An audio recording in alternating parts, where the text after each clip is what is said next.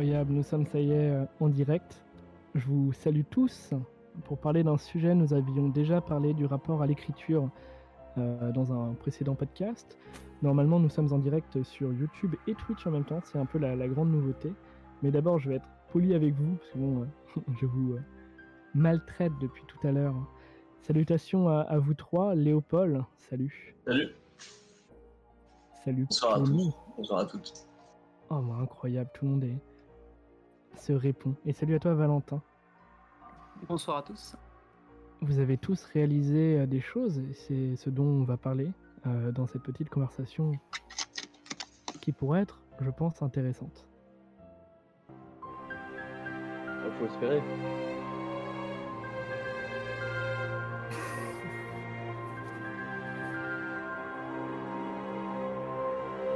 Je crois que je vais Ce d'abord serait dommage, hein. Ce, ce serait dommage que ce ne soit pas euh, intéressant. Vous avez tous réalisé des choses? Et ce serait surtout dommage que certaines personnes n'aient pas le droit au bonjour. que personne ne quoi? Que certaines personnes n'aient pas le droit au bonjour. Eh ouais. Oui, Ah, mais oui. j'attends, j'attends depuis tout à l'heure qu'il me dise bonjour. T'as remarqué, j'ai rien dit. Mais Clément, je t'ai salué, non? Non. Radio Alzheimer. Aïe. On- on Bah non, mais en fait, euh, c'est ce qu'on t'avait dit, c'était par rapport à la, à la bière sans alcool, c'est pas possible. hein. C'est pas... Non, salut à toi Clément. Pour, Salut. euh, Salut tout le monde. Salut. Bah, Et salut, euh, ouais, salut Charles, toujours la technique, hein. et heureusement d'ailleurs, parce que sinon, euh, qu'est-ce que serait Carpe Diem sans technique? Une discussion, mais sans micro. Ce serait triste. Vous avez tous donc, comme je le disais en, introduction, réalisé des choses, euh, des, films, on peut dire le, terme. soyons-. On va parler sans fausse modestie, hein, et vous êtes tous réalisateurs. La première question qui semble logique et qui est tombée aussi avec, euh, avec le rapport à l'écriture, pourquoi choisir une caméra? Pourquoi choisir le cinéma? À quel moment c'est venu euh, Donc là, ça fait plusieurs questions, hein, mais à quel moment c'est venu dans votre vie Pour euh, ne pas t'offenser une fois de plus, Clément, je te propose d'introduire. euh, Ah putain, c'est moi qui passe en premier, au- comme au tableau. Quand le, C'est prof, quand le prof il dit ouais, ok. Euh, du coup, à quel moment c'est apparu, c'est ça? Ouais, à quel moment tu t'es dit le cinéma? Oui, le cinéma, j'aime bien, je vais en faire. Alors, alors oula, je me remémore un peu. Euh, en fait, en gros, moi, ça a commencé parce que, euh, en fait, quand j'étais petit, moi, j'étais, ça a commencé par le rapport à l'écriture, avant le rapport à l'image. C'est-à-dire que tu vois, par exemple, euh, je sais qu'il y a beaucoup de gens euh, que je connais qui font des films qui ont, qui sont d'abord passés par la photo, par exemple, avant d'arriver au, au cinéma euh, en tant que tel. Moi, c'est vraiment l'écriture. C'est-à-dire quand j'étais jeune, j'écrivais beaucoup, beaucoup, beaucoup de nouvelles. C'est-à-dire vraiment, tu vois, le côté euh, littérature, j'ai plein de projets de romans euh, totalement avortés, tu sais, quand j'avais 14 ans, euh, des trucs où j'ai écrit trois pages et puis j'ai jamais écrit la suite. Et puis, bah, je sais pas trop comment ça s'est passé, en fait, je lisais beaucoup aussi quand j'étais petit. Et puis, tu vois, je regardais des films, mais, mais sans plus. C'est-à-dire que voilà, ça me plaisait, je trouvais ça sympa, mais j'avais pas cet attrait particulier voilà, pour le cinéma. Et puis, quand j'ai commencé à grandir, en fait, enfin, je te parle de ça quand j'ai commencé à avoir 12 ans, tu vois, 12-13 ans, et que j'ai commencé à regarder des films un peu plus matures, entre guillemets, et plus complexes, tu vois, dans les sujets que ça traitait, dans les trucs comme ça. Là, le cinéma a commencé à beaucoup plus m'intéresser que la littérature. Et puis, euh, j'ai découvert euh, bah, certains films, en fait, qui m'ont... euh, qui m'ont complètement chamboulé et celui qui m'a vraiment fait me dire moi je veux faire ça et je veux rien faire d'autre et c'est ça que je vais faire c'est quand j'avais il me semble que c'est quand j'avais 14 ou 15 ans et que j'ai vu Les Fils de l'homme de Alfonso Cuarón. Et je peux pas t'expliquer pourquoi vraiment parce que même moi je sais toujours pas mais lorsque le film s'est terminé en gros euh, le générique est, a défilé et je me suis dit c'est ça que je vais faire. Je veux faire ça.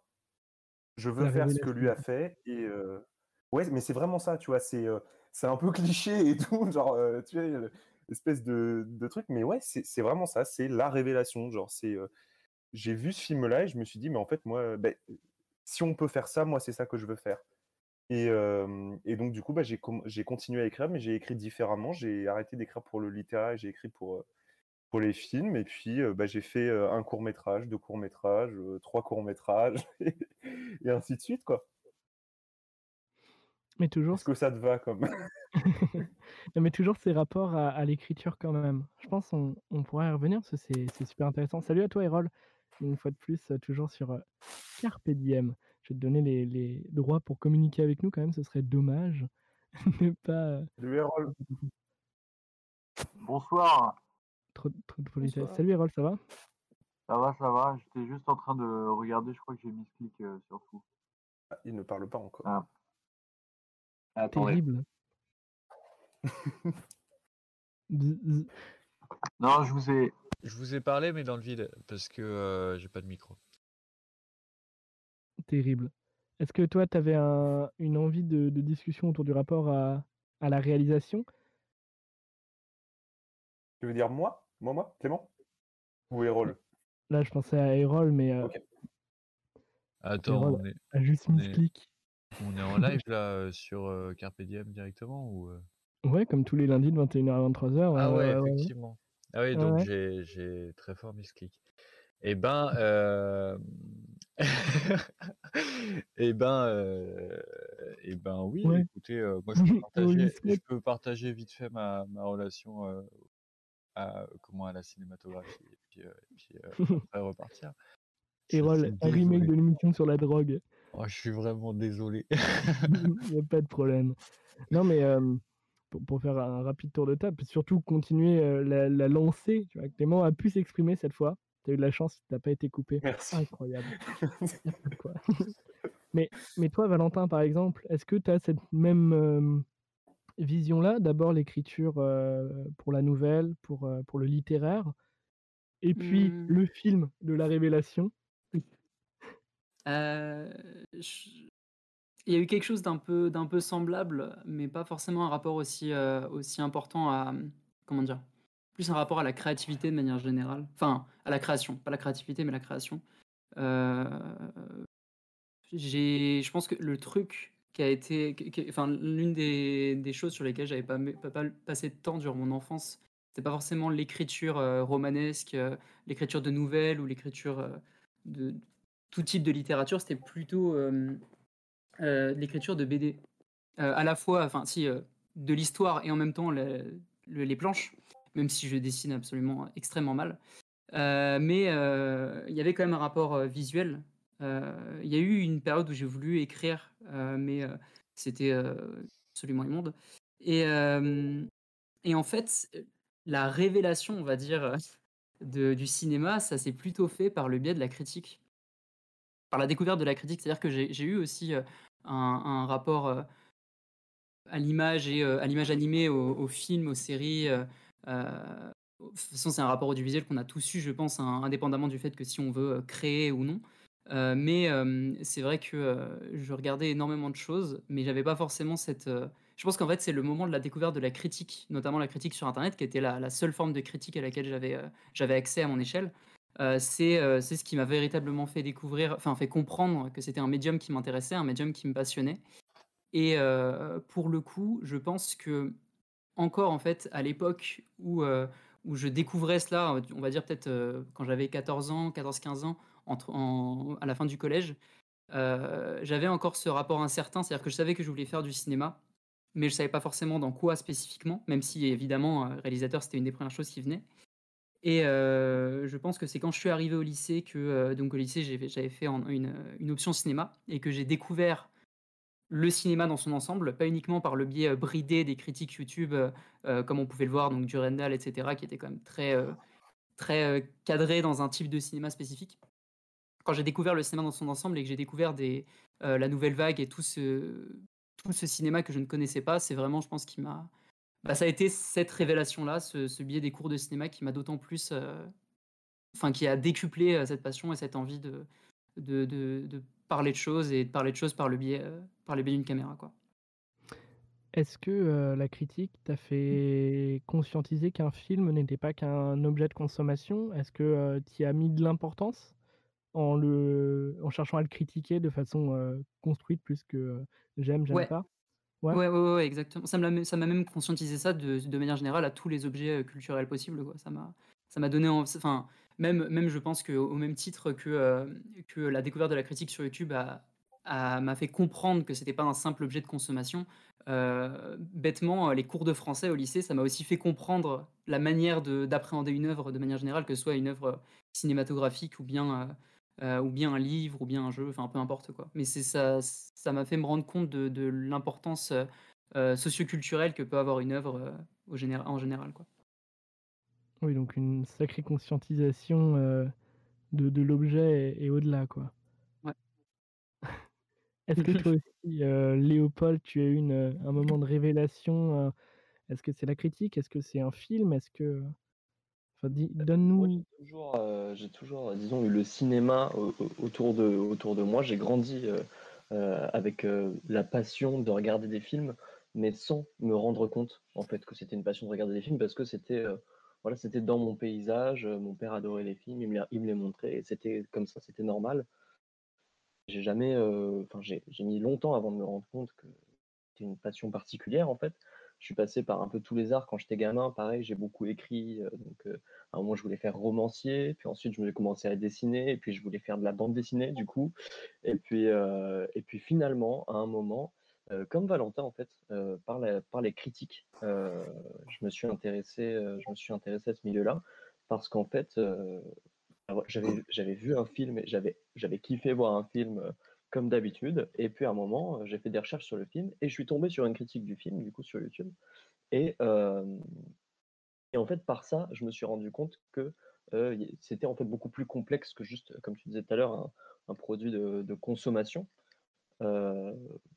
qui se savoure, sur un instant et puis, qui pas qui s'oublie, mais mais voilà, j'avais je le voyais pas encore comme, comme, disons un art à part entière en tout cas quelque chose que je pouvais, heu, qui m'intéressait, heu, vraiment, heu, dans le fonctionnement, qu'est-ce que ça pouvait vouloir dire? En fait, c'est ça qui m'a beaucoup intéressé, c'est, le mouvement de la caméra, qu'est-ce qu'il peut raconter?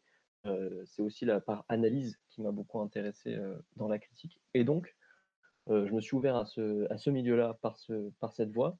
J'ai d'abord, voulu, faire, des critiques comme les critiques YouTube que j'admirais, donc je me suis lancé, très tôt à 12 ans sur YouTube, dans cette optique-là, heu, c'était pas terrible du tout, hein, mais bon, j'avais 12 ans, donc c'est normal, heu et j'ai continué, sur cette, lancée, en m'améliorant, je l'espère quand même pendant pendant 6 ans, jusqu'au moment où j'ai décidé qu'il était temps que que je chope une caméra parce que je disais vachement: «Ouais, mais moi je veux être réal, je veux être réal» et je faisais pas grand-chose. Et du coup à 18 ans, j'ai chopé une caméra, enfin j'ai écrit, un scénario, une histoire qui m'est très très personnelle, heu, j'ai chopé une caméra et j'ai fait mon 1er film.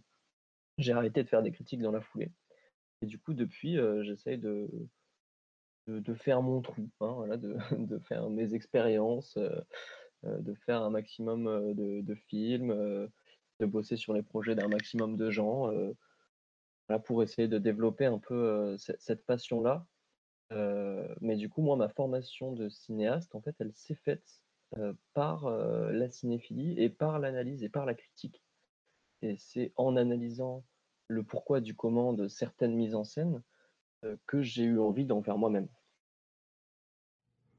Donc un un rapport, heu, très conscientisé, heu très presque analysé, j'ai envie de dire, du cinéma, quoi. Bah, c'est oui, c'est c'est de là que ça c'est de là que ça vient, heu, oui, c'est de là que ça vient absolument. D'accord. Après après voilà, parfois, heu, je prends, j'allais dire parfois je prends ma caméra et et je tourne, mais en fait, c'est même pas vraiment vrai, donc heu, en réalité, tu as peut-être mis le doigt sur un truc parce que, heu, c'est vrai que j'aime bien préparer et j'aime bien savoir, à quoi je m'attaque, sur quel sujet. Je suis incapable d'improviser un film, par exemple. On y reviendra à à cette question-là de l'improvisation, de la préparation. Toi, Errol, qui a rejoint en cours de route, de façon, heu 4x4, le le Land Rover est dans la place. Quel est ton rapport quel est ton rapport au cinéma?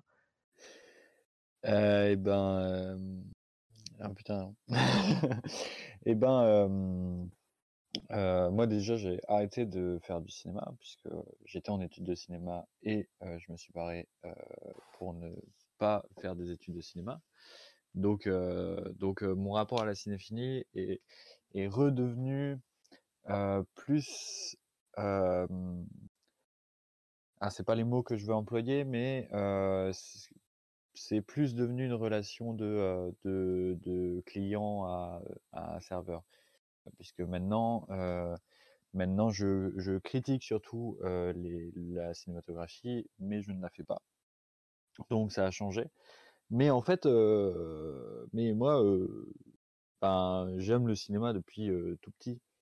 Euh, vraiment tout petit. Je viens d'une famille qui est, euh, qui est, euh, qui est assez, assez, euh, disons, portée sur le côté artistique et et sur le côté intellectualisation aussi. Du coup, enfin du genre on écoutait le masque à la plume tous les dimanches soirs, par exemple. et et Quelle torture. hein. quelle torture, exactement. Maintenant je me dis ça à l'époque, mais c'est quand même intéressant de les entendre, ces vieux cons. Euh, mais euh, mais du coup ça m'a permis de développer très vite et sans même que je me rende compte euh, un rapport vachement analytique au cinéma qui venait contrebalancer un autre rapport que j'ai au cinéma qui est, qui est hyper sensitif.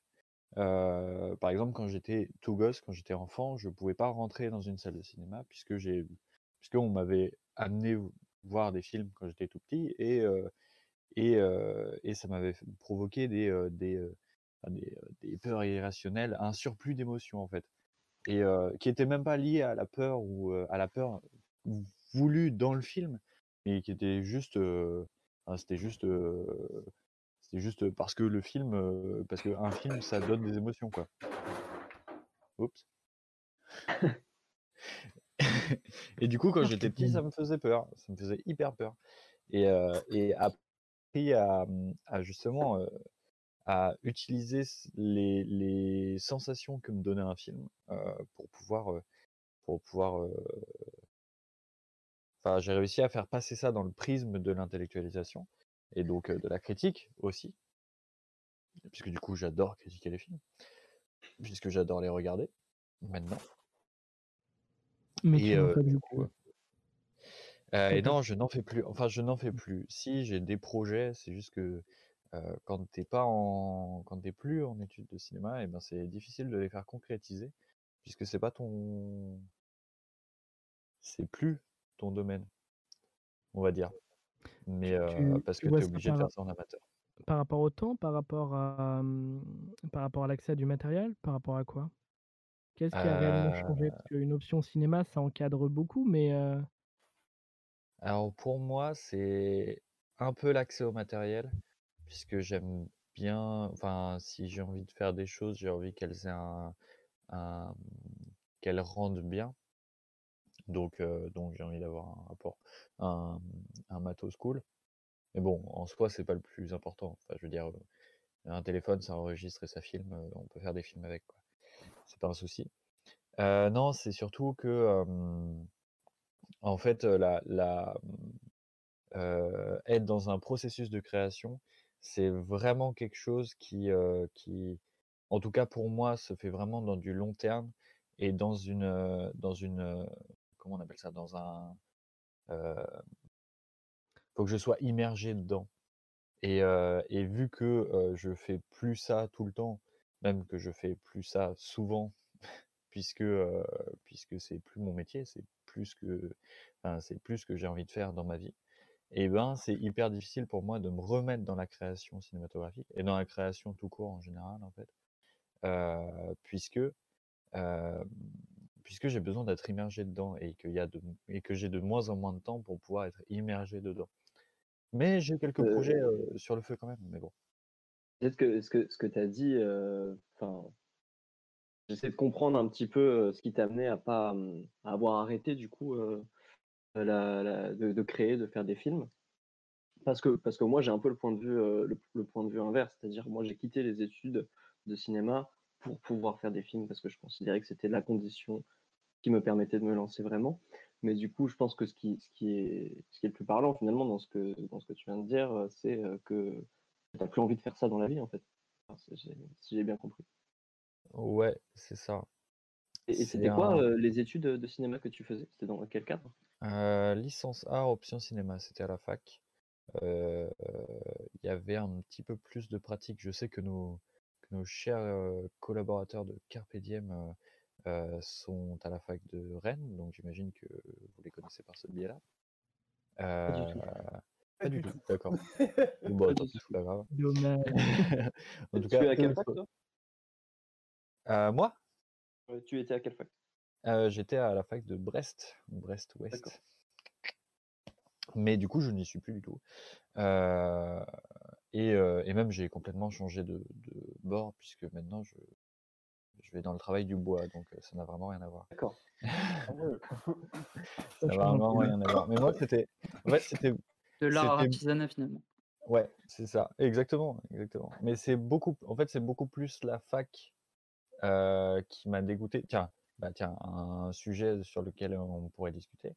Euh, c'est beaucoup plus euh, la façon dont j'ai appris à faire des films et à critiquer des films qui m'a un peu éloigné de ce milieu-là, plutôt que plutôt que la discipline en elle-même. Enfin, la discipline, la matière. Même si matière, ça veut pas dire grand-chose. Tu veux dire que tu as eu l'impression d'entrer dans un monde en fait qui avait pas du tout la même vision du cinéma que toi et du coup tu t'es Mhm. senti à l'extérieur par rapport à ça quoi? Qui avait pas forcément, c'était pas forcément une histoire de, euh, de euh, la même vision ou pas, puisque ça débattait beaucoup du, du, du cinéma en général. hein. Euh, mais c'était, en tout cas, c'était un monde à part qui était, euh, bah, c'est, j'ai pas envie d'avoir un, un discours euh, cliché sur les, sur les milieux artistiques en général. Euh, mais Je pense qu'on est là pour ça donc balance. Ouais. Mais j'ai pas, envie de me faire des ennemis. Non, non, je rigole. Je rigole. Non, je rigole. En plus, j'en fais encore partie. Mais, enfin, il y a, y a pas de souci. Mais c'est, euh, c'est juste que dans les milieux artistiques, il y a une tendance à, bah, par exemple, l'hyper-intellectualisation. euh, qui, euh, qui, qui, moi, euh, maintenant, maintenant que je suis passé dans des, dans des, vraiment à l'usine avec, avec des gens du, des gens du cru pour, pour parler vulgaire, l'hyper, l'hyper-intellectualisation qui m'énerve beaucoup, beaucoup. Et, et, et pour, euh, pour le haut du panier euh, de, de- du milieu artistique, euh, un espèce de, un espèce de rapport au monde qui est, qui est hyper truché, hyper, hyper, bah, hyper bourgeois en fait. Je suis désolé. Non mais c'est ça, c'est-à-dire que moi ce que j'entends dans tout ce que tu dis, c'est euh, en fait c'est un décalage de classe sociale limite qui t'a. Ouais. Enfin, Moi c'est ce que je comprends. Après peut-être que je, me trompe mais. Bah c'est, c'était un peu ça, mais en même temps, j'ai pas trop envie de dire ça puisque euh, la plupart de mes profs et la plupart des gens avec qui j'ai étudié euh, ne faisaient pas du tout partie d'une classe sociale euh, particulière. Euh, Enfin, c'était, c'était pas des bourgeois, c'était pas des. Euh... faut que je parle plus précisément parce que Oui, sinon, tu euh, peux. Ouais, faut pas que je mâche, que je mâche mes mots. Euh, il faisait pas partie, pas partie, il faisait de la partie de la même classe que moi, tout simplement. Euh, mais euh, il y a, il y a une Non, volonté, pardon, ouais.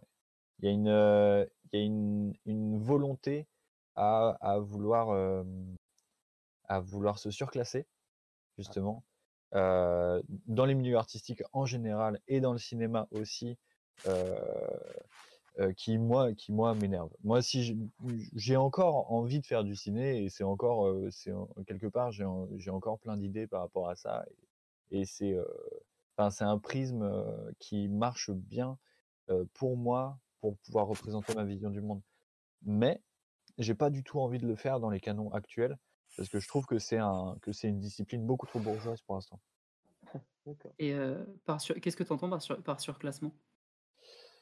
Euh, bah, une volonté de, de, euh, de, une volonté de croire en un ascenseur social qui marche pas vraiment. Bon, après, là, on rentre dans un, Mmh. dans un registre euh, euh, hyper politique, mais, Ouais, moi- mais ouais, ouais, c'est euh, se surclasser, quoi. Se euh, socialement en- et donc euh, reprendre les codes des bourgeois, euh, voilà, tout ça, quoi. D'accord, donc pour toi, il y a, ouais, ce que, ouais, en fait, il y a un code bourgeois, il y a un cinéma qui a un code bourgeois, euh, enfin, qui a un code génétique bourgeois, en fait. C'est ce que tu, ce que tu réfutes, en fait. Ben, en fait, le cinéma comme il est fait actuellement, même euh, chez... euh, on, on a le droit d'être tout à fait pas d'accord avec moi, hein, je, je comprends totalement. Bah, merci. Moi, mais moi, j'ai cette vision-là. Moi, j'ai, moi, j'ai, moi, j'ai cette, j'ai cette vision-là, en tout cas, c'est que le, sy- le système de production, enfin, les systèmes de production actuels qui existent dans le D'accord. cinéma, que ça soit de l'arrêt-essai ou du blockbuster ou n'importe quoi, c'est toujours dans une logique capitaliste. Et donc, c'est dans une logique de classe, c'est dans une logique de, de... Je Ah, pense- j'arriverai pas bien à bien faire passer mon message, Mais, mais, mais je, euh, je crois avoir saisi ton message, Erol. Et là où j'ajouterais des, peut-être des précisions qui permettraient de débattre et de, de continuer le débat, euh, c'est plutôt dans l'industrie du cinéma déjà qu'il y a, Mmh. euh, euh, et je pense que c'est de ça dont tu parles, Erol, bien plus sûr. que dans le cinéma en général, puisque tout le monde peut faire du cinéma. Il suffit de Ouais. filmer un truc, de le monter euh, et de dire c'est du cinéma. En soi, ce sera du cinéma. On voilà, on fait ce qu'on veut, mais hum, ce que je comprends dans ce que tu dis, c'est y a un rapport de classe dans le sens où même si on se définit en tant que, si on parle en, termes marxistes prolétaires, en tant que cinéaste, c'est très rare, ou alors c'est du romantisme. C'est-à-dire que pour émerger finalement dans le cinéma, il faut par... En tout cas, c'est la vision que j'en ai, et je pense, euh, Erol, euh, c'est ça que tu voulais donner comme, euh, comme idée. C'est-à-dire pour émerger dans ce, cet art, dans le septième art, le mieux, si on devait se faire une, une- une carte comme ça, un, personnage clé à, à prendre, dire qu'on n'a pas d'argent, qu'on commence de tout en bas, un discours que l'on entend assez souvent, pour investir dans un matériel de que ça coûte, l'image en plus, euh, souvent. Euh, euh, oui, avoir de l'argent en général. Ah, carpe diem. Ah, c'est normal ici, en fait, ce qui vient de se passer. Quelle belle. il y a eu quelques petits soucis, on n'a pas tout entendu. Ouais, ouais, dis- carpe diem, euh, au euh. top. Non, ce que, ce que je voulais dire, c'est que capitalisme. Voilà. Est-ce que vous m'entendez maintenant? La, la, la tension. Ouais, ouais, ouais, ouais. Ouais, je t'entends, je t'entends. Est-ce que vous m'entendez à nouveau Pas du tout? Si, Yes. bon. Ouais, des grands signes de tête pour, euh, pour quelque chose de, de très, euh, très radiophonique. Euh, ce que je comprends dans la vision des rôles et Ah mince. Là où je pourrais être d'accord euh, avec toi donc, c'est que hum, Je crois que je crois que personne ne veut te laisser développer ton Ouais. argumentaire. Ah mince. Nous avons perdu l'animateur. Du coup, nous prenons le contrôle de l'émission, donc c'est un peu. Ah, C'est la révolution prolétarienne. Non, mais. Discord, euh, c'est Discord qui est capitaliste et qui essaye de museler les, les, voix. ça. Merci Myriad de ta participation ta propre émission.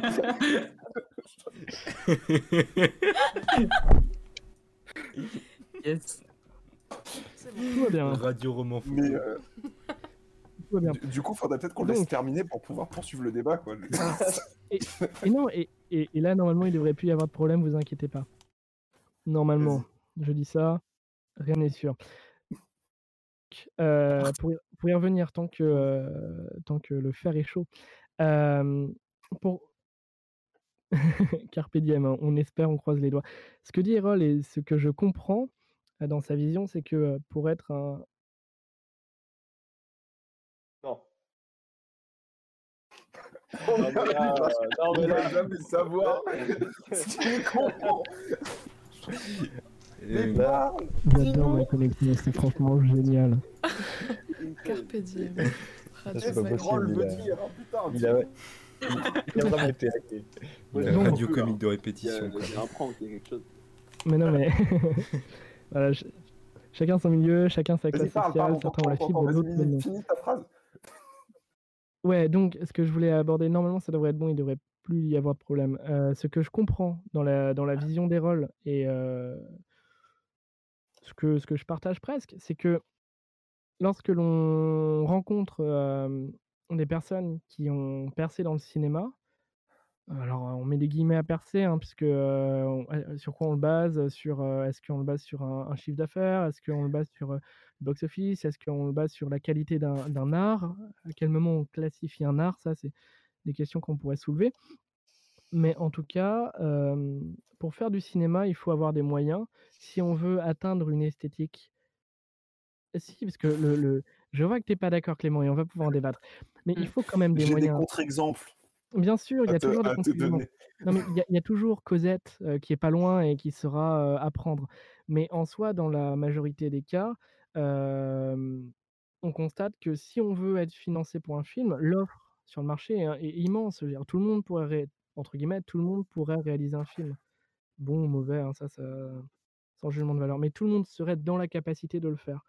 Le truc, c'est que pour le faire, il faut quand même des moyens, il faut des gens qui aient confiance en ton projet, qui te donnent de l'argent. Ça veut dire des contacts, ça veut dire bah, quand même. Alors, tu vas me dire, Léopold, qu'on pourrait faire soi-même en finançant soi-même. Ça, c'est une vision. Oui, bah, euh, tu sais, euh, C'est genre, pas une pour, pour- dire, pour ce qui est de hein. mon exemple, pour ce qui est de mon exemple personnel, euh, j'ai fait euh, sur les deux dernières années une petite dizaine de films et il n'y en a aucun qui a été financé autrement que par mon argent personnel, tu vois. Et, c'est et j'ai pas le moyen de mettre des centaines, euh, des, des- des milliers, des cents dans, dans des projets de cinéma. Donc, enfin, après, il y a le moment d'acheter du matériel, et effectivement, où euh, on va falloir effectivement trouver du matériel. euh, mais bon, a priori, ça se trouve. Euh, pour moi, le plus important, c'est effectivement là, où tu dis, euh, il y a des gens qui doivent avoir confiance en ton projet, au-delà de, parce que tu réfères à des gens qui allaient investir, donc des producteurs, au-delà de ça, euh, il faut des gens qui aient confiance en ton projet tout court pour le, faire avec toi bénévolement, qui y croient, qui soient prêts à y mettre euh, du temps et de l'investissement. Et parce que pour moi, en tout cas pour moi, ça s'est joué là-dessus, j'ai réussi à faire du cinéma parce que j'étais bien entouré euh, par des gens qui avaient un peu d'expérience, qui avaient la niaque, euh, qui, a- qui ont toujours, enfin, qui ont envie euh, d'en faire leur métier, de qui c'est vraiment la passion. Et c'est ça qui m'a permis euh, de produire des films à mon petit niveau, quoi, sans argent. Sans, sans argent, oui et non, parce que, alors par exemple, l'accès au matériel, elle peut se faire de différentes manières. C'est incroyable, la tête de, de Valentin, petite parenthèse, à frise sur un sourire de, de mes bugs de réseau, c'est magistral. en tout cas, euh, très radiophonique encore une fois comme moment. Euh, pour avoir accès à du matériel, euh, alors on- par exemple, à, à titre euh, personnel, enfin Charles se reconnaîtra là-dedans, Rhiannon aussi, nous avons accès au créa donc avec la fac. Dans les faits, la fac, c'est pas quelque chose de réellement accessible à tous, dans le sens où théoriquement, oui, tout le monde y a accès, il y a des bourses au mérite, etc. Mais venant d'un milieu où euh, là, je suis à- vraiment à la campagne, ça se voit au niveau de la connexion, euh, les gens autour de moi n'ont pas fini jusqu'au bac, le bac général, ou très peu en tout cas.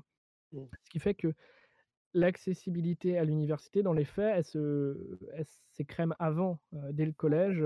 si tu vas en, en SECPA, alors toujours on va trouver des contre-exemples, mais en tout cas pour la plupart des personnes dans les classes, elles vont pas finir ou très peu à la fac, Mm. donc très peu accès euh, au, au- au matériel que l'on pourrait avoir gratuitement avec la fac.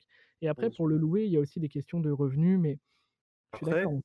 Si je peux, en, en- en fait, ça dépend de ce que tu entends par matériel. C'est-à-dire, toi, quand j'ai l'impression que tu as cette idée qu'il faut payer très cher pour avoir du matériel de très bonne qualité, tu peux faire des films avec des matériels de moins bonne qualité. Par exemple, tu n'es même pas obligé de tourner en 4K. Il y a des metteurs en scène qui tournent des films qui sont projetés dans des cinémas qui ne tournent pas avec des appareils 4K. Et aujourd'hui, un Sony euh, euh, A7 III, par exemple, ça tourne en 4K. Si tu tournes avec un A7 II, je pense que le louer je j'ai plus les prix en traite, mais ça coûte quelques centaines d'euros sur un tournage. C'est pas des je sais que ça c'est cher, tu vois? C'est ça, oui. mais ce sont pas des sommes. En, en fait, ce que je veux dire, c'est que tout dépend de à quel point tu as envie de faire le film. C'est-à-dire que si, euh, oui, ça va coûter de l'argent, et après, la question de l'argent est relative par rapport à. Par exemple, tu as plein de metteurs en scène. Pour, je, je vais citer mon exemple parce que c'est un de mes réalisateurs préférés. C'est un réalisateur américain qui est pas très connu, qui s'appelle Shane Carruth, qui a fait un film qui s'appelle Upstream Color. Je sais pas si quelqu'un l'a vu euh, ici. Non? Bon, conseillé, ça- mais je, je n'ai pas encore écouté ton conseil. En, en- en gros, c'est un, donc un film de science-fiction expérimentale. Et juste avant ce film-là, il avait fait un film qui s'appelait Primer, qui, qui, en fait, il avait autofinancé en faisant un prêt à la banque. C'est-à-dire que le film fait 1h45, il a coûté 10 000 dollars. Le film a été diffusé dans des salles de cinéma, tu vois? Donc on est très très loin des films qui coûtent des millions d'euros. Et pourtant, c'est un film qui a été reconnu, qui a été acclamé, etc. Donc en fait, moi, quand j'entends ce discours sur la question de l'argent, c'est vraiment à quel point tu as besoin d'argent pour créer, parce que tu peux créer des tout petits films, et vraiment des, des films minuscules, tu vois, en Mhm. termes de moyens, en termes de technique, qui sont pourtant des, très, des films très cultes. Par exemple, c'est un film qui est très culte aussi, qui a coûté très peu cher, qui s'appelle euh, The Man from Earth. Je sais pas si vous voyez ce que c'est. C'est pareil, un film de science-fiction sur un mec qui est immortel.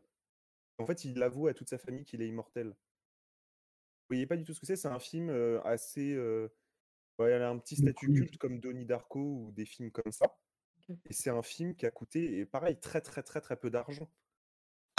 Donc en fait, ce que je veux dire, tout ça pour dire que la question de la création et la question de l'argent, oui, évidemment, il faut de l'argent pour créer de toute façon, parce que il faut du matériel. Et puis même si on veut être dans la caricature, et c'est pas ce que je dis que vous dites, hein, mais oui, il faut, par exemple, il faut payer pour acheter des feuilles de dessin à Canson. Et euh, dès que tu veux vraiment dessiner et faire des beaux-arts, ça commence à coûter très cher, Oui, très vite, ah pour acheter des pinceaux et des trucs comme ça. C'est différent quand même. Non Évidemment. mais, non, mais je dis pas que c'est pareil. C'est juste Non, pour. euh, non, mais c'est Mais en, Non, soi, oui, ça euh, pour dire qu'on vit dans une société. Toi. Voilà, toi. une société Mais euh, euh, qui coûte de l'argent, tout coûte de l'argent. Oui, bah voilà, une société capitaliste financière qui va nous demander de toute façon à un moment de dépenser des sous euh, pour, pour assouvir notre, notre- nos besoins et notre passion. Après, c'est vrai qu'on est dans une passion chère. Hein. Euh, on va pas se mentir, on on n'a pas choisi la moins chère, ça c'est clair. Ouais, ouais. Après, quelque part, euh, si on revient un petit peu à l'argument un peu sim- simpliste, mais, mais qui, qui reflète quand même une, une part de réalité, euh, qui est un peu éculée, mais c'est vrai, c'est que, bon, aujourd'hui, je sais pas, euh, moi je regarde dans mon entourage, 50, 60, allez, 70% de mon entourage a soit un iPhone, soit en tout cas un, téléphone qui, fait, a une, qua- une qualité vidéo euh, plus que correcte, plus que même, même voire très bonne, parfois qui peut rivaliser, enfin, au-delà de, de, de, euh, des caméscopes euh, numériques qu'on achetait il y a 10-15 ans pour commencer à faire des petits films euh, à l'époque, quoi. Euh, donc, en fait, rien n'est impossible. Franchement, euh, le, le- c'est c'est possible de prendre un iPhone et de faire un film hyper propre, hyper carré avec.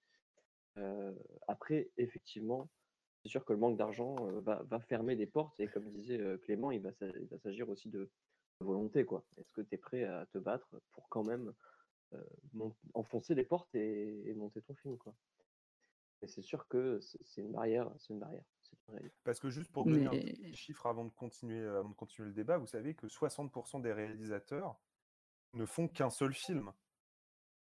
Donc c'est-à-dire qu'en fait, euh, on a l'impression qu'ils sont tous très connus et qu'ils y arrivent On parle de, on parle De de long long métrage métrage. américain.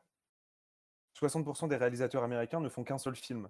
Donc en fait, on a l'impression, en fait, parce que c'est pareil, alors a un nom, mais j'ai oublié comment ça s'appelle, le fait de ne voir que ceux qui gagnent. Et en fait, on ne voit pas tous ceux qui sont laissés sur le bas-côté, tu vois. Mais ce que je veux Le dire, c'est syndrome du survivant. Ouais, voilà, et c'est ça, tout à fait. Le, syn- le syndrome du survivant, où, où on, on ne se réfère qu'à ceux qui ont eu de la chance, ou du talent, ou du talent et de la chance. Mais ce que je veux dire, c'est qu'il y en a plein qui ont, qui ont fait des films, peut-être même excellents, et qui n'en ont fait qu'un seul.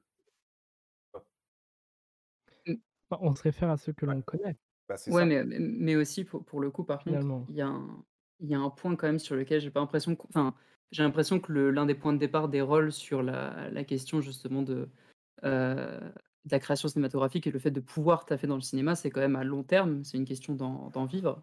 Enfin, je, je pense que ça, ça sous-entendait ég- également Ouais. la question d'en vivre. Et enfin, là, ce dont on parle depuis tout à l'heure, c'est quand même assez. Enfin, le fait de se dire, ok, euh, je peux réaliser un film, certes, là-dessus, je suis tout à fait d'accord. Il y a plein de mo- moyens différents, y compris avec un téléphone, de réaliser un film, un court métrage, peu importe. De, ouais, en effet, totalement.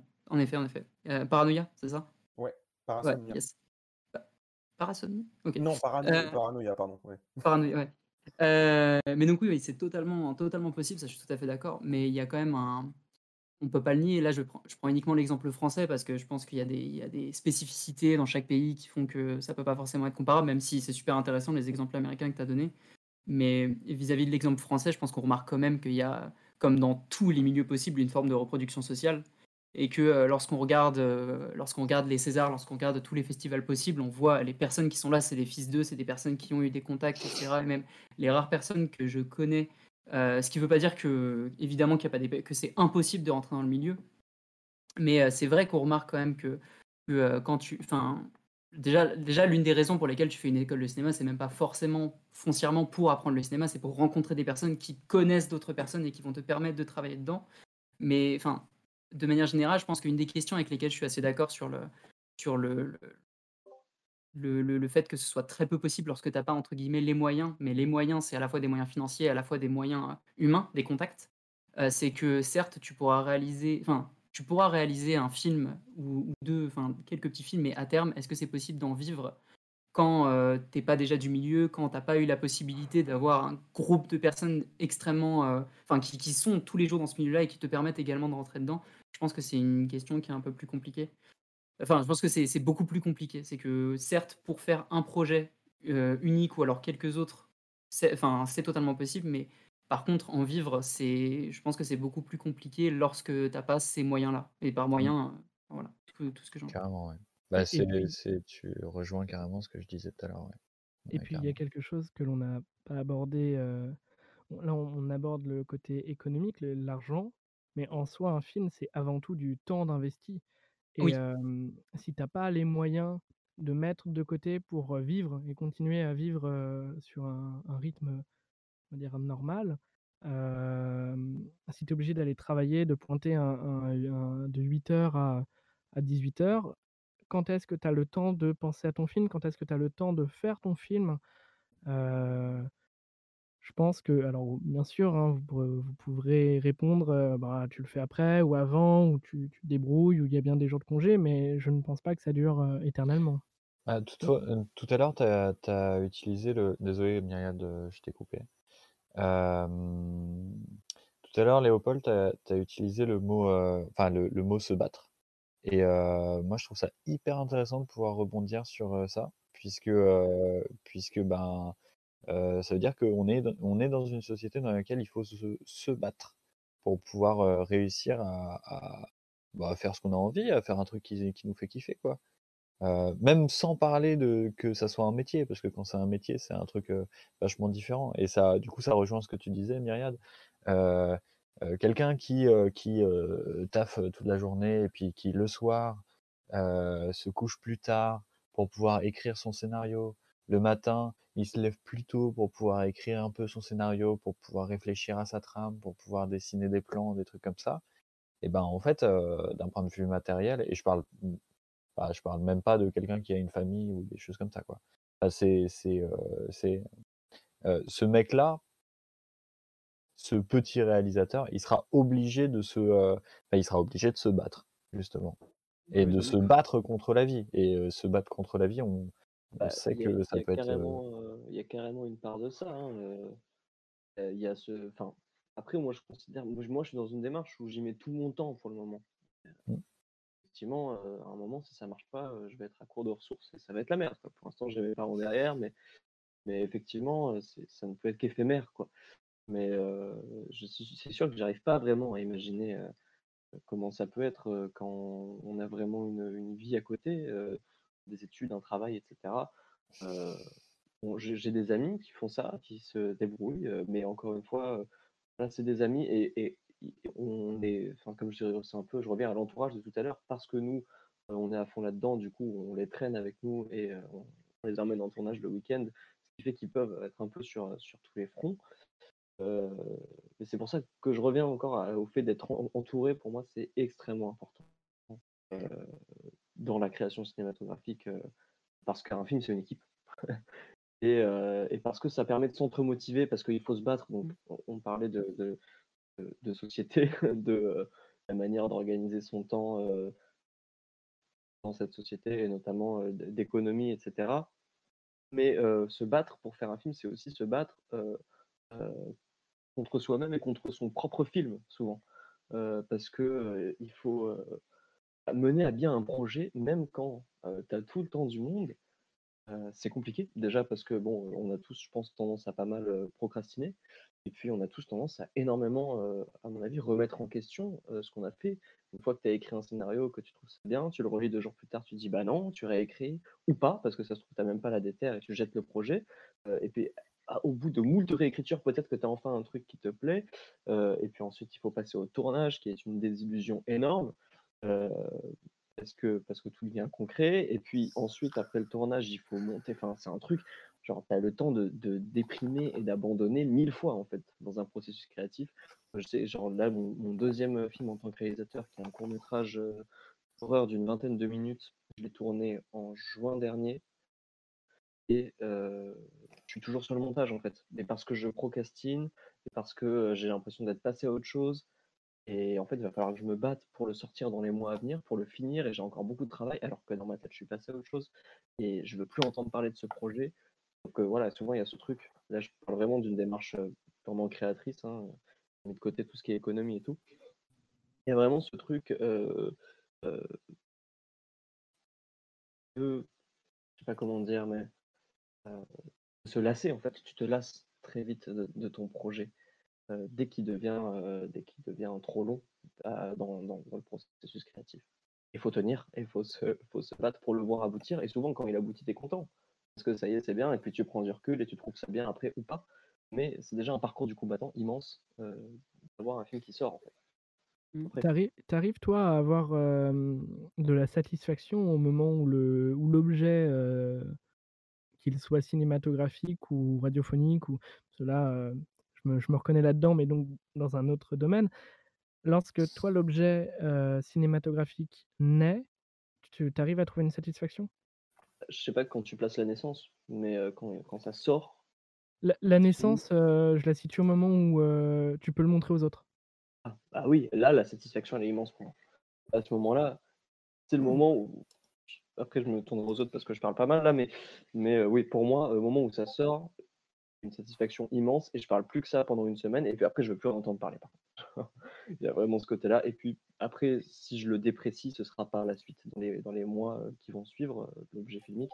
Mais au moment où ça sort, c'est une immense satisfaction parce que le film revient un peu d'entre les morts. Parce que pour moi, le moment où j'en peux plus de ce film, il est bien avant la sortie, quoi, parce que il faut ensuite que je me remette en selle pour pouvoir le finir et, euh, et le faire sortir. En fait. La fin d'un parcours du combattant, donc c'est forcément hyper satisfaisant. Je sais pas comment vous le vivez, vous les loulous. hein. Justement, je voulais euh, partager la, la parole. Est-ce que, par exemple, toi, Valentin, tu as cette vision-là, euh, la naissance, donc euh, le moment où tu peux le montrer aux autres, c'est euh, la catharsis? Ou pas du tout?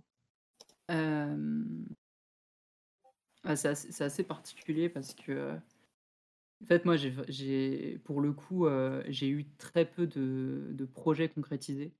Enfin, euh, j'ai, eu plusieurs idées de projets. J'ai encore beaucoup d'idées de projets marquées dans un bloc-notes qui finiront probablement par ne jamais voir le jour. Mais euh, je pense que beaucoup, beaucoup, enfin, tout le monde hein, a ça dans, son, bloc-notes. Mais c'est vrai que j'ai eu quelques projets, notamment des projets de lycée, qui ont. en fait, c'est des projets collectifs. Et donc, finalement, tout n'incombe pas à ma propre personne. Et donc, forcément, euh, vu qu'il y a ce travail collectif, il y a cette euphorie de terminer le projet qui, euh, je trouve, euh, qui, dans tous les cas, résulte soit un projet où on est content de l'avoir fait, soit on est content carrément du résultat, on se dit qu'on a, fait un bon boulot. Il y a, en effet, je retrouve ce, cette chose, enfin, ce que met en avant euh, Léopold. Mais par contre, pour, là, là, c'est très très personnel, mais pour mon plus gros projet, le dernier projet que j'ai fait et mon premier véritable projet, euh, on va dire solo, parce que il y a pas, j'ai pas eu d'équipe derrière, pas, enfin, il y a pas, pas véritablement, on va dire. Euh, ça a été, ça c'est un projet euh, qui maintenant ça va faire presque un an qu'il est sorti, donc c'est un, c'est un documentaire euh, de 2h45. Donc ça a été le, le, le plus, enfin ça a été voilà mon, ouais, mon plus, enfin mon, mon seul véritable, je peux dire que c'est mon seul véritable euh, projet à ce jour. Les autres étant euh, des projets collectifs. Et Et je me celui-ci, euh, c'est un, un film formidable et que les 2h45 en, en valent la peine.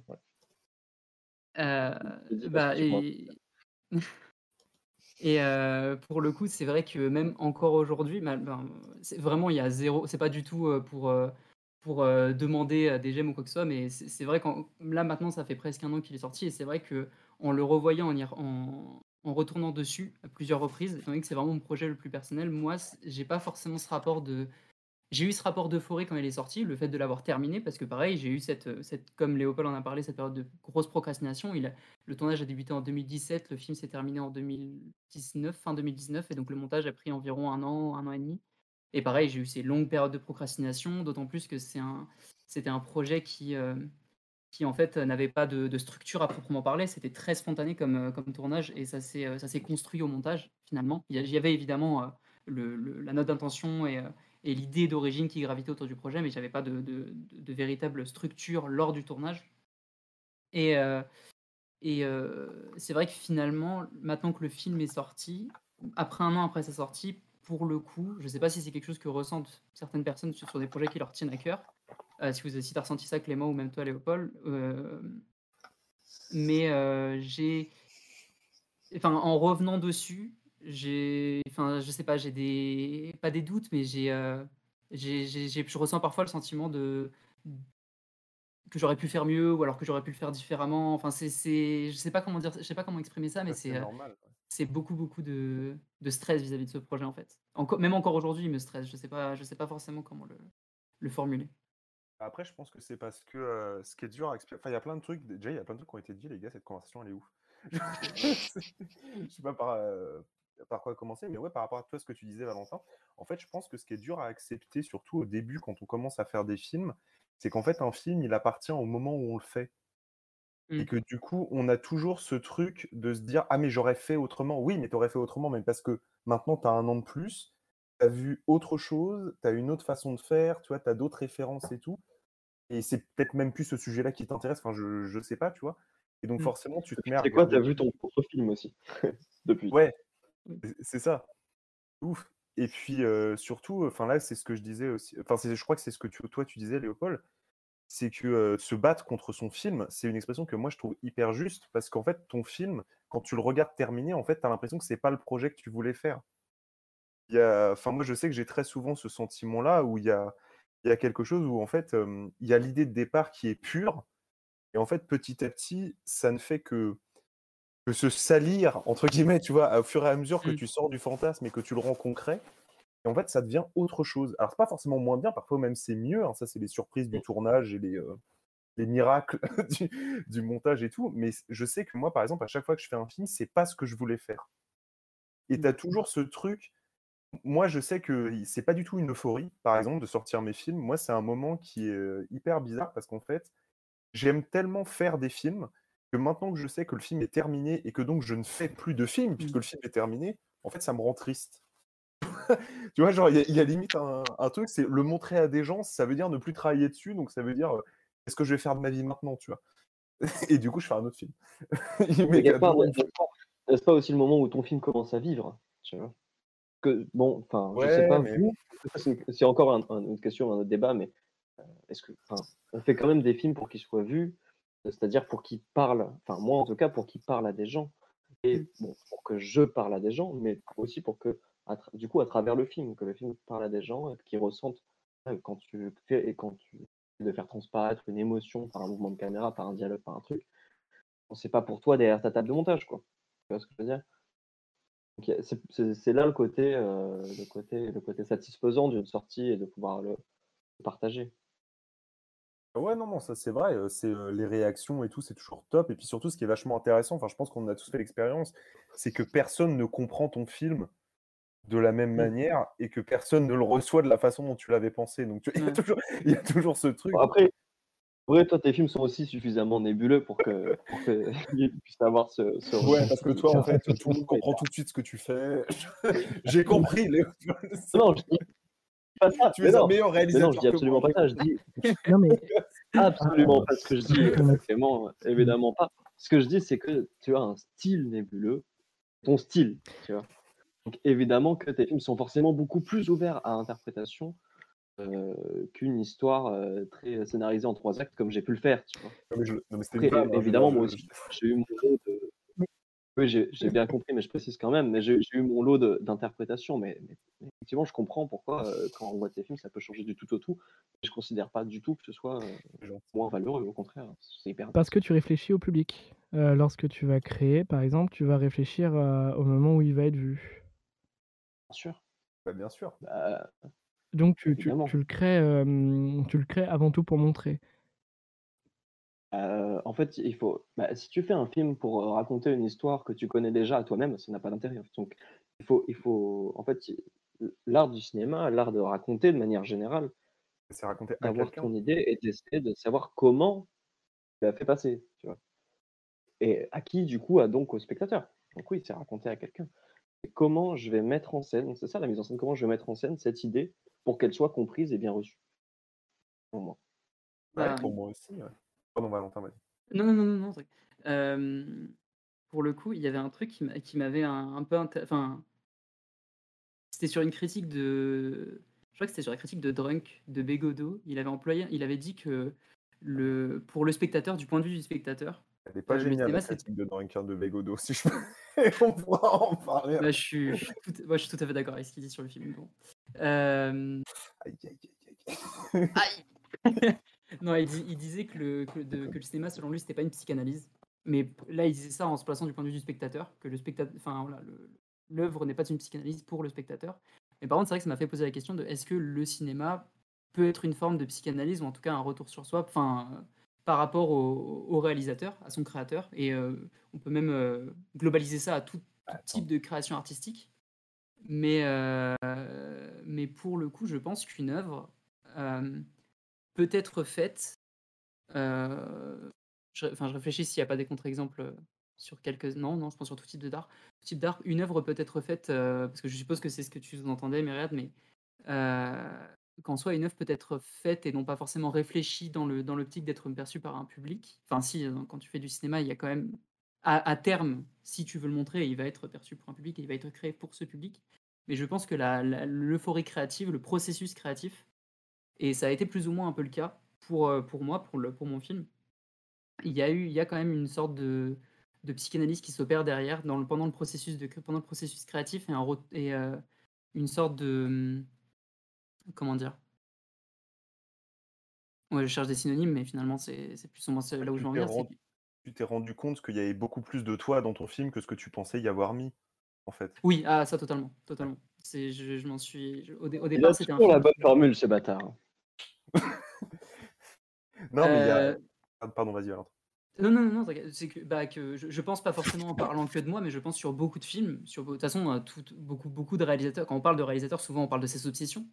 Heu, on parle des obsessions qui persi qui persistent dans ses films, qu'on retrouve dans chaque dans chacun de ses œuvres et ça, je pense que c'est le cas même pour des peintres, c'est le cas même pour des écrivains, pour n'importe quel type de créateur. Heu, mais pour le coup, je pense que que la création du dans dans beaucoup de films, lorsque ce n'est pas, dit directement par le réal, je pense qu'il y a malgré tout, heu durant l'écriture de celui-ci ou même durant le tournage de celui-ci, heu, une forme de, de retour sur soi qui s'opère. Une forme de de comment dire ça? De, d'introspection. Une forme d'intro voilà, exactement, merci. Une forme d'introspection et pour et je ça a été le cas pour, pour mon film, parce que c'était un film qui devait parler de tout sauf de moi. Ça devait parler du village que je montrais que je mettais en avant et heu, finalement, en fait, je me rends compte et c'est très présent dans le film et je pense que c'est présent pour beaucoup d'autres réalisateurs, heu, que finalement, quand tu fais une œuvre, tu le fais à la fois pour un public, mais je pense que tu peux aussi le faire enfin, je pense que tu peux aussi le faire pour toi. Que qu'une grande partie de l'œuvre peut être faite pour ta propre personne et pour, heu, bah, dans une perspective de psychanalyse, dans une perspective de t'élever, de mieux te comprendre ou alors de mieux comprendre des choses qui gravitent dans ton esprit.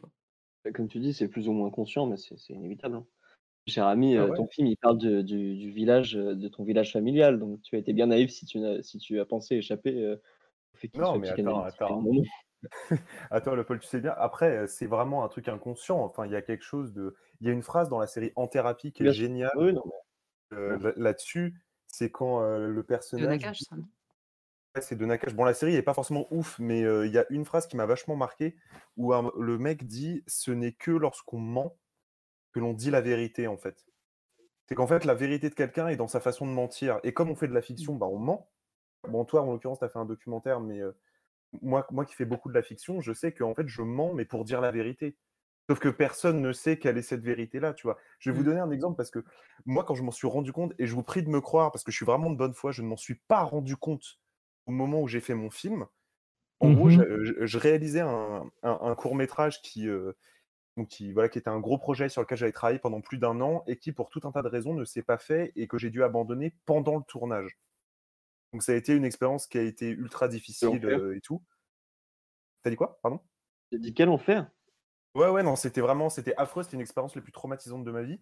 Et comme j'avais euh, toute mon équipe qui était là, bah, je me suis dit, on ne peut pas partir de cet endroit, de ce décor, sans avoir fait un film, tu vois. C'était une sorte de, de défense, de façon de reprendre le contrôle et tout. Et du coup, j'ai écrit euh, trois lignes de, de dialogue. C'était l'histoire d'un mec qui allait chercher un cadavre et qui l'enterrait. Et c'est un de mes courts-métrages qui s'appelle Le Grand Jour. Et bah, le fait qu'un mec enterre son projet et qu'il écrit l'histoire d'un gars qui découpe un cadavre pour Mmh. l'enterrer, je, je vous jure, je n'ai pas fait le lien au moment où j'ai écrit mon film. Mais c'était l'histoire de mon état d'esprit à ce moment-là, tu vois. Mmh. C'est limite de l'interprétation des rêves. tu vois ce que je veux dire? C'est là le processus inconscient d'exploration de soi dont tu parlais, Valentin, il a été à l'œuvre puissance 1000. Ah bah c'est pas ouais, pour rien, c'est pas pour rien qu'on dit qu'on écrit avec son sang. hein, Ah bah ouais. c'est- Ah, mais ce que je-. Voilà, et, et donc là, là où, où je pense que non seulement on fait une psychanalyse quand on fait un film, mais qu'on le fait même pas de façon consciente, Ouais. c'est que on finit toujours par parler de ce dont on a envie de parler. Et ce dont on a envie de parler, c'est ce, qu'on ne dit pas. Enfin, je veux dire, on se rend, on se rend toujours compte qu'un film parle d'autre chose, en fait.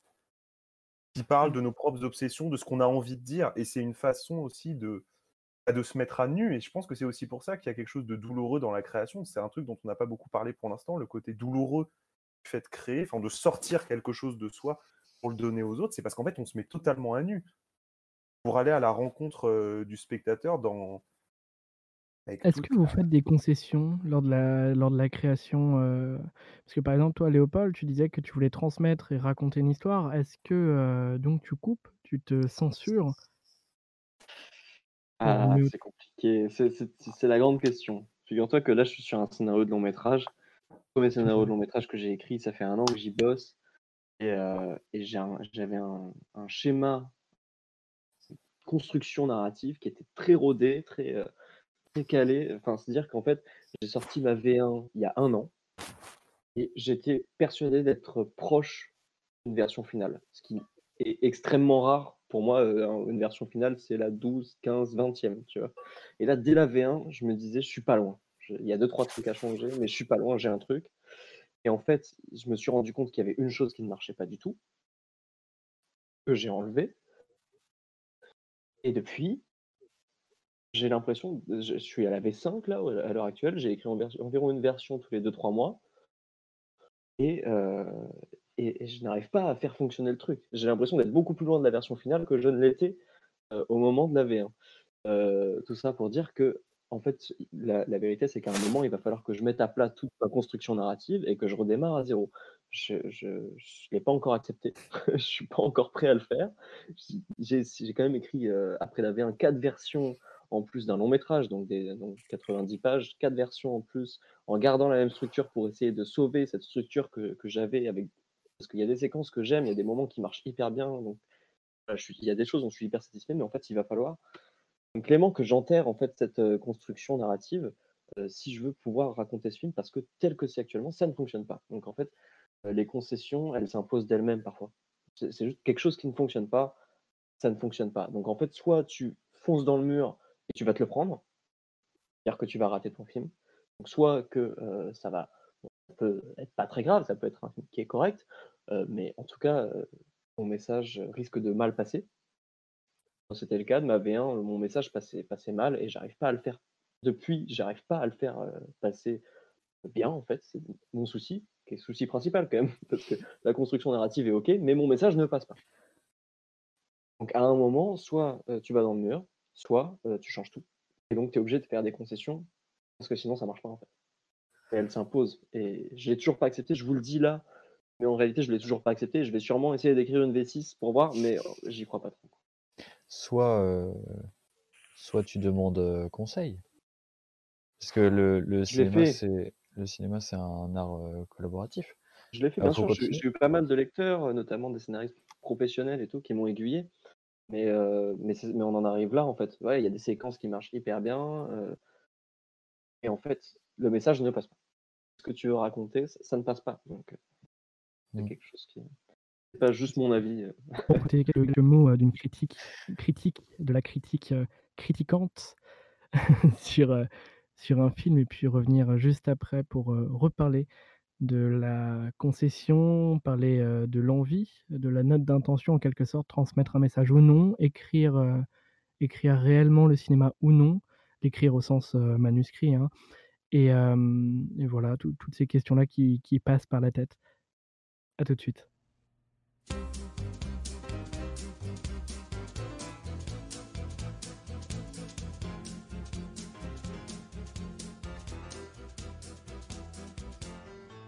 Pour cette virgule euh, culturelle, pour ce conseil. Un film. Vous entendez sa bande son, François de Roubaix l'a signé. C'est le film Les Aventuriers, sorti en 1967. Un film de Robert Enrico, avec à son affiche Lino Ventura et Alain Delon, Serge Reggiani et bien d'autres.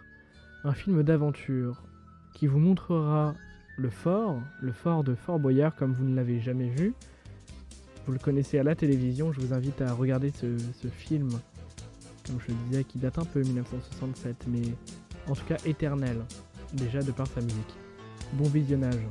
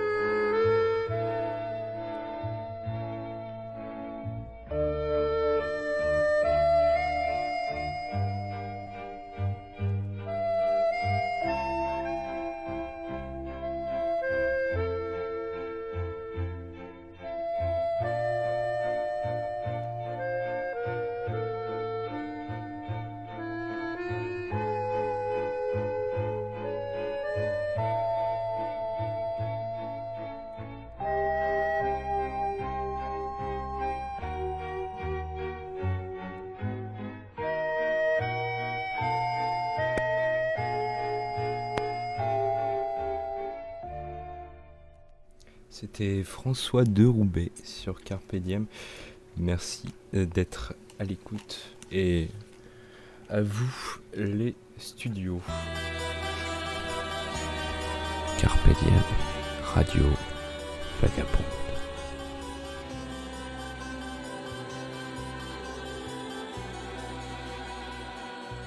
que, euh, parlez de nous. Et d'ailleurs, c'est ce qui va être fait là. Parlez de nous, parler de nos expériences personnelles, parler de notre rapport, euh, notre rapport à, à l'écriture, notre rapport à l'écriture cinématographique. C'est euh, ce que nous allons continuer d'aborder Alors, je me permets juste de, de- Je viens de remarquer, je sais pas si, si vous, si vous avez vu, mais je viens de remarquer qu'il y avait des questions dans le chat. Voilà. Oh putain, merde. Ça. Euh, alors, des les- belles les questions de- questions- de- d'Anthony, euh, un ami que je salue.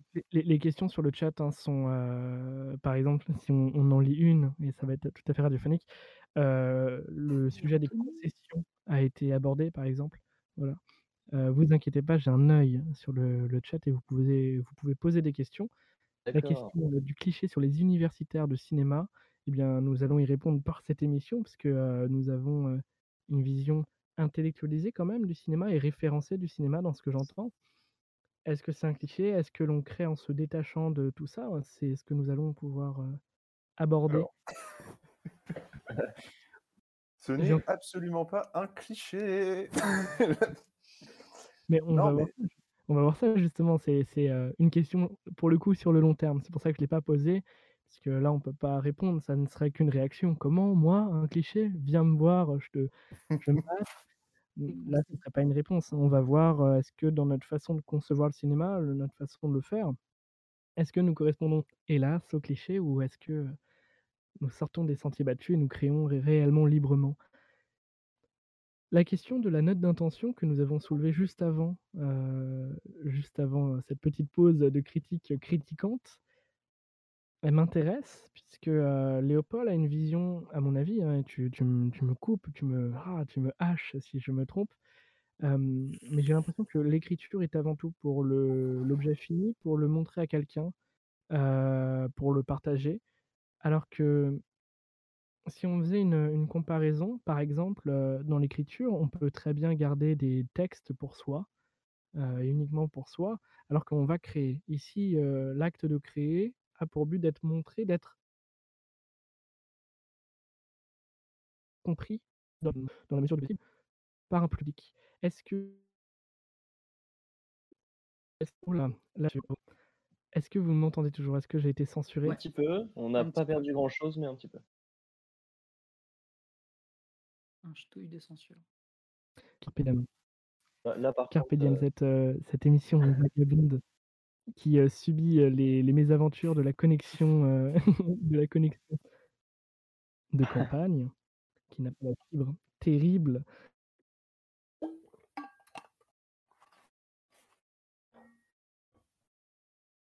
Si euh, pas euh, suspendu sur, une, ouais, sur un nouveau monde, crées-tu Donc oui,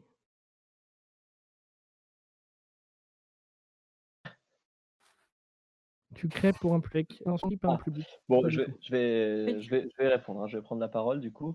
Euh, euh, non, bah écoute, euh, pour moi, quand tu vas dans la démarche de Mm. faire un film, euh, c'est-à-dire jusqu'au bout, ce qui est une démarche quand même longue, fastidieuse, il y a l'idée, il y a euh, les premières ébauches. si tu fais vraiment les choses avec précision, tu vas avoir le synopsis, le séquencier, la continuité dialoguée, euh, le découpage technique. Enfin, c'est un processus, tout ça pour dire que c'est un processus extrêmement long, jusqu'au tournage, puis au montage, etc. Enfin, il met du temps quand même. Ça dépend évidemment de la, de la longueur de ton projet, mais c'est quand même quelque chose qui demande temps et investissement. investissement. Donc je, pars du principe qu'a priori, si tu vas jusque-là, c'est effectivement pour euh, le montrer, pour partager un message, pour partager une histoire, euh, pour raconter quelque chose à une certaine audience.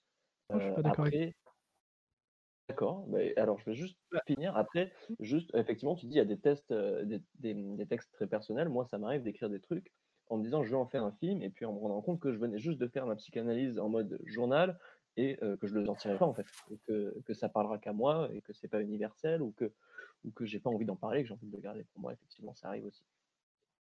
Dis-moi que tu n'es pas d'accord. Là où je ne suis pas d'accord avec toi, c'est que pour moi, un film est aussi un moyen d'expression, est un médium comme, comme du papier et sur du papier, il y a des personnes qui peuvent y passer, des années, à coucher des mots et des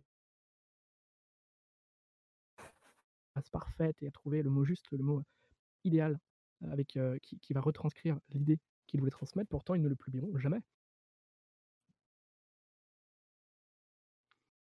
Radio censure. Ouais, je crois que nous avons perdu tout le monde là. Non, mais non. toi Clément, Et tu es je là et et Valentin Yes. aussi, heu, et c'est Ouais, je vais justement je vais je pour, heu vais je vais ajouter de l'eau à ton moulin. Vas-y, Vas-y, ajoute de l'eau à ce moulin. Je vais je vais que la roue en tourne. fait en fait non, c'est juste chaque élan créatif est fait pour nous-mêmes. On fait, heu, on crée pour nous, mais c'est juste que nous, on est assez égoïste pour montrer aux autres finalement. Alors moi, je serais pas d'accord avec vous justement et je serais plus d'accord avec Léopold pour le coup. Comme ça, ça va ça va nourrir le débat. Moi, là où je suis d'accord avec Léopold, c'est que pour moi, tu conçois pas de la même façon et ouais et ouais, tu vois? Comme quoi tout arrive Léopold. C'est que, on, en fait, on conçoit si on parle de créer quelque chose, pour moi, création implique qu'il y a un public et un destinataire. Sinon, pour moi, c'est pas de la création. C'est autre chose. C'est, par, exemple, c'est la différence entre écrire un roman et écrire son journal intime, tu? Quand tu écris quelque chose parce que tu sais que ça va être lu, tu l'écris pas de la même façon que si tu dis: «De toute façon, personne va le lire», tu vois? Et je pense que cette différence-là, en fait, c'est c'est vraiment ça qui donne, enfin, qui fait la nature de l'objet que tu es en train de faire, tu vois? C'est est-ce qu'il y a un spectateur ou pas? Et c'est la première question que tu dois te poser pour moi quand tu crées. Et là où par contre je serais d'accord avec Valentin, c'est que l'élan créatif, ça c'est un sentiment purement personnel et qui est, qui a un plaisir personnel, c'est une jouissance personnelle, ça oui. Mais quand même, en fin de compte ça c'est comment dire? C'est la partie solitaire du truc et il y a un moment donné où tu tu dois sortir de ça. Si tu veux créer quelque chose, bien sûr, après, tu peux juste, aimer écrire, juste pour toi, tu vois? Mais si tu veux vraiment créer quelque chose et en faire un objet que tu vas montrer à des gens, il faut il faut en passer par là, il faut en passer par le regard de l'autre qui va juger ce que tu fais, qui va dire que c'est nul, alors que ça fait des années que tu bosses dessus. Sais, ce doux moment où tu vois dans tes commentaires, heu, sous ton court métrage, heu: «Pire truc que j'ai jamais regardé» et ça fait toujours plaisir. Ça fait des mois ça fait des mois que tu bosses sur un projet et l'autre, il est là, il regarde en diagonale, en zappant et puis il finit par lâcher un pouce rouge et c'est tout. Voilà, c'est ça. C'était le mien, Léopold. Moi C'est aussi, je l'ai fait. Léopold. Je te mets des pouces rouges à tout ce que tu fais. Je te l'avoue maintenant Et ce vous soir. les 2 bâtards, hein! Ce qui est ce qui est par contre cocasse, heu, dans dans votre vision, c'est que vous critiquez la critique alors que vous y êtes, heu, vous êtes entrés dans le cinéma par ce par ce cet axe-là. Critique la critique. Non, pas forcément. Là, je pense qu'il est plus Non, non. question de de de sans De vouloir, critique, heu utiliser les termes clichés, mais c'est c'est non, j'allais dire rageux, c'est pas le bon terme, mais bref, c'est juste des personnes qui qui en ont. C'est pas du tout le bon terme. Déjà, oui, C'est voilà. juste, c'est pas des personnes qui critiquent réellement, il y a pas de d'effort intellectuel, de il y a pas une volonté de d'essayer de de d'attaquer l'œuvre sur sur sa substantifique moelle. C'est juste question de lâcher un pouce rouge parce que, voilà, tu as envie de faire, heu, enfin, je sais pas, il y a Si je peux me permettre, l'avis il est pas moins légitime, tu vois? Bon, moi ça en fait, il y a il y a, hem, il y a les 2 prismes. Il y a celui, du critique, que j'ai été, que que nous avons été ou que tu es encore, Clément et il y a le prisme du du cinéaste, du créateur et effectivement, heu, tu as beau trouver c tu as beau voir que c'est légitime parce que tu fais une proposition à quelqu'un quand tu sors quelque chose, et c'est le jeu, qu'elle soit aimée Ouais. ou pas, hein, qu'elle soit appréciée de manière différente et de ma et et de manière argumentée ou pas d'ailleurs. Effectivement, c'est quand même ça fait mal et c'est très réducteur que tu aies passé des mois sur un projet et que le mec il regarde pas en entier et qu'il mette un pouce rouge parce qu'il a pas aimé le début, il s'est fait chier ou un truc comme ça, tu vois? Ça fait mal en tant que créateur parce que tu as l'impression que ton ton pa travail est pas apprécié à sa juste valeur. Mais ça n'en est pas moins le jeu, tu vois? Mmh, Et je je peux pas avoir la double casquette, heu, critique et et cinéaste. Je suis l'un ou l'autre et quand je suis cinéaste, bah, heu, oui, je ça c'est pas parce que j'ai été critique que ça me fait plaisir qu'on démonte mon film. que ce soit de manière argumentée ou non, même si effe- effectivement, quand il y a l'effort de l'argument, ça fait toujours, en fait, si, ça fait toujours euh, beaucoup plus plaisir et c'est même souvent assez intéressant. soit pour positif ou négatif. Mais euh, ce que je, enfin, ce que je- j'attaquais pas forcément le, le fait de laisser un pouce rouge, juste de dire c'est de la merde ou autre, c'était juste. euh, re- je rebondissais sur le, ce que disait Myri- Myriad quand tu disais que on attaquait la critique, que dis- disons que, que, que qui comment dire ça? C'était pas en, en attaquant les pouces rouges, c'était pas forcément attaquer la critique en tant que telle, quoi.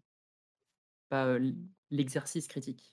J'ai vraiment dit ça juste je- pour la blague. hein. Je pensais pas qu'on allait s'engueuler là-dessus, les gars. Je suis, je suis désolé. Bravo, bravo Clément. Super. Pardon. Non, mais c'est c'est intéressant. Non, mais c'est c'est vrai qu'on a tous les trois euh, euh, eu ou. euh, Enfin, on a tous les trois eu à un moment cette. cette Enfin, on a fait des petites merdes sur YouTube. C'est vrai qu'il y a. euh, voilà. Cette question qui se pose, mais tout ça pour dire que. On n'attaque pas la critique. Non, mais- C'est Voilà. juste qu'on la perçoit différemment quand on la reçoit que quand on la donne. Quoi. Est-ce que c'est parce que le projet, même s'il est né, si on revient sur cette image-là de, de la naissance au moment euh, où il est montré, euh, il- le nôtre est quelque chose d'extrêmement individuel. On retrouve, euh, retrouve euh, l'idée tout à l'heure, radio censure, hein, ce soir, désolé, pour ces euh, quelques problèmes. Euh, après Radio Vagabonde, Radio Censure. En tout cas, est-ce que euh, ce n'est pas parce que votre euh, objet est personnel, il vient vraiment de vous euh, Donc, si on le critique, vous vous sentez mal parce que vous le prenez directement, Ah, mais ça, bien sûr. C'est évident qu'il y a de ça. C'est que. euh, Non, mais si. Non, mais tu peux rire, Léopold, parce que les gens ne le voient pas, mais il rigole en bouffant sa tartine. Micro coupé. Parce que tu euh, l'assumes, tu l'assumes très fort. C'est ça qui me Ah bah, je l'assume complètement. Je veux dire, c'est vrai qu'il y a, il y a un truc de. À un moment donné, quand tu fais un film, tu as mis tes tripes par terre et euh, le voir quelqu'un marcher dessus sans se laver, sans s'essuyer les pieds, euh, oui, c'est oui, c'est pas agréable, tu vois. Après, quand il y a des, après, quand il y a des reproches, moi, on m'a fait des reproches que j'ai adorés sur certains films où vraiment on m'a dit ça, tu pourrais. En fait, moi, ce que je dis toujours, c'est la critique est subjective. C'est quand quelqu'un dit, par exemple, j'aime pas le style de ton film. Par exemple, tu fais un film policier, le mec te dit, de toute façon, je déteste les films policiers, donc je vais détester, tu Enfin, ça, tu peux rien. Et ça, ça fait chier. Quand tu lis un mec qui t'insulte, ou une nana d'ailleurs, hein, la misanthropie euh, est non genrée chez moi. Mais quand, voilà, qu- quand tu as quelqu'un qui. ça me fait rire, Léopold. Quand tu as quelqu'un qui, qui t'insulte, ça, ça, ça fait vraiment chier. Quand tu as quelqu'un qui, objectivement, te dit si tu avais fait ça, ton film aurait été mieux, et que c'est dans la continuité de ce que tu as réellement voulu faire, ça, c'est une critique qui est intéressante, tu vois. C'est la différence que je fais, mais même, tu vois, par exemple, moi, je suis en école de cinéma. C'est un truc aussi que j'ai tendance à reprocher à mes profs, lorsqu'ils me font des retours sur les films qu'on peut faire, c'est que je trouve qu'il n'y a pas assez de critiques vraiment objectives. C'est-à-dire, tu prends la vision de, du réalisateur ou de la réalisatrice et tu te dis, OK, voilà ce qu'elle a voulu faire, ce qu'il a voulu faire. Comment est-ce qu'il aurait pu faire mieux? Pour moi, c'est ça une vraie critique d'art, tu vois. C'est euh, une critique, parce qu'après, il y a l'analyse. L'analyse, c'est encore autre chose, mais vraiment, la critique pure. Camarade. Pourquoi? Euh, tu te contredis sur le fait que, alors tout à l'heure, tu disais qu'un objet cinématographique changeait d'une ano- de- d'une référence à une autre. de, tu t'appliquais tout à l'heure, le jeu est un autre finalement. Et pourtant là, tu te dis, il y a une ligne continue de la création chez un individu. Ça veut dire que le jeu est un autre, mais pas vraiment non plus. Et petit aparté pour Ah, je suis l'émission sur la désolé, j'ai compris. Enfin, j'ai pas compris, pardon. Je disais tout à l'heure, tu, tu, tu expliquais plus ou moins que jeu est un autre. Au sens, au sens sartrien, tu dire? Enfin, au, pas au sens sartrien, au sens euh, Rimbaud, quoi. euh, au sens euh, poétique, euh, par, euh, Ouais. par tes références, par euh, les choses que tu as vécues, par, euh, par ta vie. Réaliser un film le 21 octobre 2016, même si le sujet sera exactement le même, il sera forcément différent euh, le 21 octobre 2021 ou je ne sais quoi. C'est-à-dire, chaque moment de ta vie va ponctuer le film. Donc, tu, tu insinuais que euh, une personne évoluait tellement qu'elle est différente et c'est pour ça que pouvait perfectionner ou vouloir perfectionner son, son objet. Ça, c'était le propos de tout à Mhm. l'heure. Ouais. Ici, tu imagines que hum, un réalisateur, qui est un créateur en général, a une ligne continue, une sorte de ligne artistique, mais en soi, rien ne ne l'oblige à y rester. S'il a envie de filmer, des canards comme il les a jamais filmés, qu'est-ce qui l'en empêche? À quel moment la critique que tu dis comme objective a sa place? Est-ce que Et quelqu'un ben veut bien venir à mon? Parce que je suis désolé, je ne comprends pas.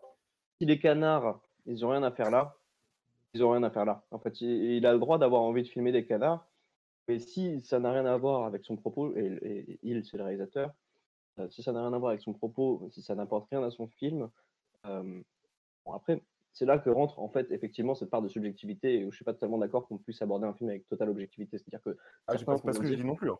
à ce moment-là, heu, ça t'apporte, un moment de flottement dans le film ou bien c'est une métaphore de ci, de ça, de je sais pas quoi. Après, il y a quand même un moment où, heu, là le la part subjective, c'est de dire, voilà, est-ce que ça apporte, heu, quelque chose ou non au propos du film? Donc ouais, est-ce que ça apporte quelque chose au film, tu vois? Il a il a le droit d'avoir envie de filmer des canards, mais s'ils ont rien à faire dans le film, ils ont rien à faire dans le film. Je sais pas si je te réponds. Réponds à ce que j'ai cru comprendre. Ouais, pour moi, ça reste subjectif. En fait, c'est, surtout pour questionner le rapport entre la critique objective, qui était, décrite par Clément et subjective de, heu Oui, d'accord, OK, d'accord. Alors, si tu si «J'aime pas tu si tu veux, je peux je choses», on est d'accord, c'est ouais, je peux essayer de repréciser on ce que je de dire. Je veux bien. En Comment fait, comment moi, l'objectivité de la critique? moi, ce que j'entendais par là, ce que j'appelle l'objectivité de la critique, en fait, c'est non pas un critique qui pense le film uniquement à partir de lui-même et dans un dialogue avec celui qui l'a fait. C'est-à-dire que quand tu te regardes un film moi, c'est c'est la façon dont je pense qu'il faut regarder un film, on peut pas être d'accord, tu vois? Mais il faut se mettre à la place de la personne qui l'a fait et se dire pourquoi il a fait ce choix-là, lui, en tant qu'entité, tu vois? C'est-à-dire, ne pas regarder le film entièrement de son propre point de vue. Ne pas oublier qu'il y a quelqu'un qui est derrière, qui a fait des choix, tu vois? Et essayer, en fait, de comprendre le film à partir de de, bah, de de de des choix que cette personne-là a fait, tu vois? Et c'est là où je dis, la critique objective, c'est le film par exemple, tu vois, pour prendre l'exemple de 1917 qui pour moi est un film raté, c'est que ce que dit, Sam Mendes de son film et ce qu'on voit et ce que je moi, je vois dans le film, pour moi, c'est contradictoire. Donc du coup, je juge qu'objectivement, c'est raté. Du coup. Parce que les techniques qu'il déploie pour me raconter sa vision, qu'il m'explique lui-même, ne me semblent pas correspondre. C'est ça que alors que quelqu'un qui va te dire: «J'aime pas ça, parce que c'est violent, donc c'est nul, parce que je n'aime pas la violence», pour moi, ça, ce n'est pas de la critique, tu vois? C'est donner un avis. Mais un avis et la critique, pour moi, c'est pas la même chose. Mmh. Voilà. J'entends ton point de vue et je le comprends un peu mieux. Encore à des choses sur moi, on pourrait questionner: «Es-tu le es-tu le le bon public?» et ce genre de choses. Mais revenons à la création et à, mmh, l'acte de créer. Est-ce que, vous conscientisez parce que tout à l'heure tu disais, le tu tu parlais de ton scénario en 3 pages, Clément. Est-ce qu'il vous arrive parce que, pour revenir à quelques minutes en arrière, Valentin nous disait dans son documentaire qu'il n'y mettait pas du sien au tout début, que finalement c'était très personnel. Est-ce que vous avez l'envie de partager de une partie de vous? Ou alors vous vous dites plutôt que vous êtes un vecteur à histoire? Est-ce que vous vous voyez ce que je veux dire? Est-ce que, vous avez envie de parler, d'une histoire d'amour, de prince et princesse et donc vous allez en parler? Ou alors vous vous dites «Ça m ça m'est proche, c'est une partie de moi en quelque sorte. La façon la plus juste de le partager à aux autres» «c'est de parler, de prince princesse». C'est un exemple tout à fait, hasardeux, hein. Les gars, est-ce que Ouais, c'est intéressant, mais comme tu disais tout à l'heure, Clément, il y a ce côté de de toute façon, on va finir par parler de toi, que tu le veuilles ou non, que tu en sois conscient ou non. Parce que tu vas tu as envie de raconter une histoire, tu t'appuies sur quoi? Tu t'appuies sur ce que tu sais, tu t'appuies sur ce que tu as vécu, tu t'appuies sur ton expérience. Donc que tu l'aies voulu, heu, ou non, tu vas parler de toi un moment. Après du coup, ta question, c'est est-ce qu'il y a une démarche consciente, je suppose? Heu, une démarche consciente de se raconter? Et alors là, euh, je pense que c'est euh, propre à chacun. Euh, euh, moi, en tant que moi, quand je fais des films, euh, oui, j'ai conscience, euh, je conscientise quand même vachement le fait que je mets une part de moi sur la table. Et ça me permet d'une part de maîtriser euh, ce que je mets de moi dans le film. Euh, c'est bien à la fois pour moi, ma santé mentale et pour mon film. Euh, et puis, ça me permet voilà, de, de- de- d'affiner et puis de. Je sais pas, quand je sais ce que je veux raconter, c'est quand même plus simple. Après, il y aura toujours une part de non enfin, une part de non-dit, une part de choses qui va m'échapper. Le film finit toujours par t'échapper. Ça, c'est ce qui se passe à chaque fois. Et oui, moi, je suis dans une démarche consciente euh, de euh, il va falloir que euh, je me livre, je livre quelque chose de personnel. parce que, selon moi, c'est aussi quelque chose qui se ressent, tu vois. Enfin, moi, j'ai tendance à beaucoup plus apprécier un film quand je sens qu'il a été fait avec les tripes, avec le cœur, et que je ressens vraiment le cinéaste derrière sa caméra, derrière sa, j'allais dire sa machine à écrire, derrière son- document Word. Moins sexy. quand hein. je ressens qu'il a mis moins sexy, quand je ressens qu'il a mis une part de lui, tu vois. Et, et je le ressens, généralement, ça veut dire que c'est bi- c'est bien fait et qu'il a réussi à me la transmettre. Et donc pour moi, c'est important de, de conscientiser ça pour pouvoir euh, arriver à cette démarche-là. Bah, moi, je dirais que. Ah, pardon, Valentin. Tu Non, veux... non, vas-y, vas-y, t'inquiète. Moi, je dirais, pour reprendre ton exemple euh, des... de l'histoire des princes et des princesses, en fait, il y a une dimension aussi qui, qui fait qu'en fait, la réponse pour moi, c'est les deux à ta, à, ta question. C'est qu'il y a aussi le fait qu'on est... qu'il faut qu'on raconte une histoire qui nous plaise. Et pour que l'histoire nous plaise, en fait, forcément, faut qu'elle ait un truc en rapport avec nous, tu vois. Et voilà, moi, je sais que, euh, enfin, je, je sais exactement euh, que je vais toujours finir par raconter la même chose, ou en tout cas toujours parler des mêmes thèmes, ou toujours inscrire mes histoires dans le même type d'univers de, et d'ambiance, parce que c'est ça qui me plaît. Et ça dit quelque chose de moi, tu vois? On est aussi ce que, on est ce que l'on aime, et, et je pense que ça se ressent aussi. Et si je devais écrire une histoire de prince et de princesse, je l'écrirais à ma manière, tu vois? Et à ma manière, ça veut dire nourri par tout ce que j'ai vécu, par toutes mes références, et finalement, je, bah, on finirait indubitablement par en repasser par, par moi qui me raconte et qui parle de moi, tu vois, mais indirectement. Puis on, par- on parle quand même mieux de, de ce qu'on connaît, quoi, de manière générale. Et je pense qu'il y a quelque chose aussi C'est une d'ambivalent dans vision le. romantique comme euh, cet art. Valentin. Euh, je trouve qu'il y a quelque chose de peut-être aussi un peu ambivalent dans la, dans la notion de parler de soi au sein d'une œuvre, parce que euh, il y a quand même parler de soi et parler de soi.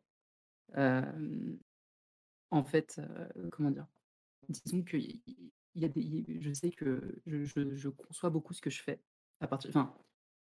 euh, comment dire ça?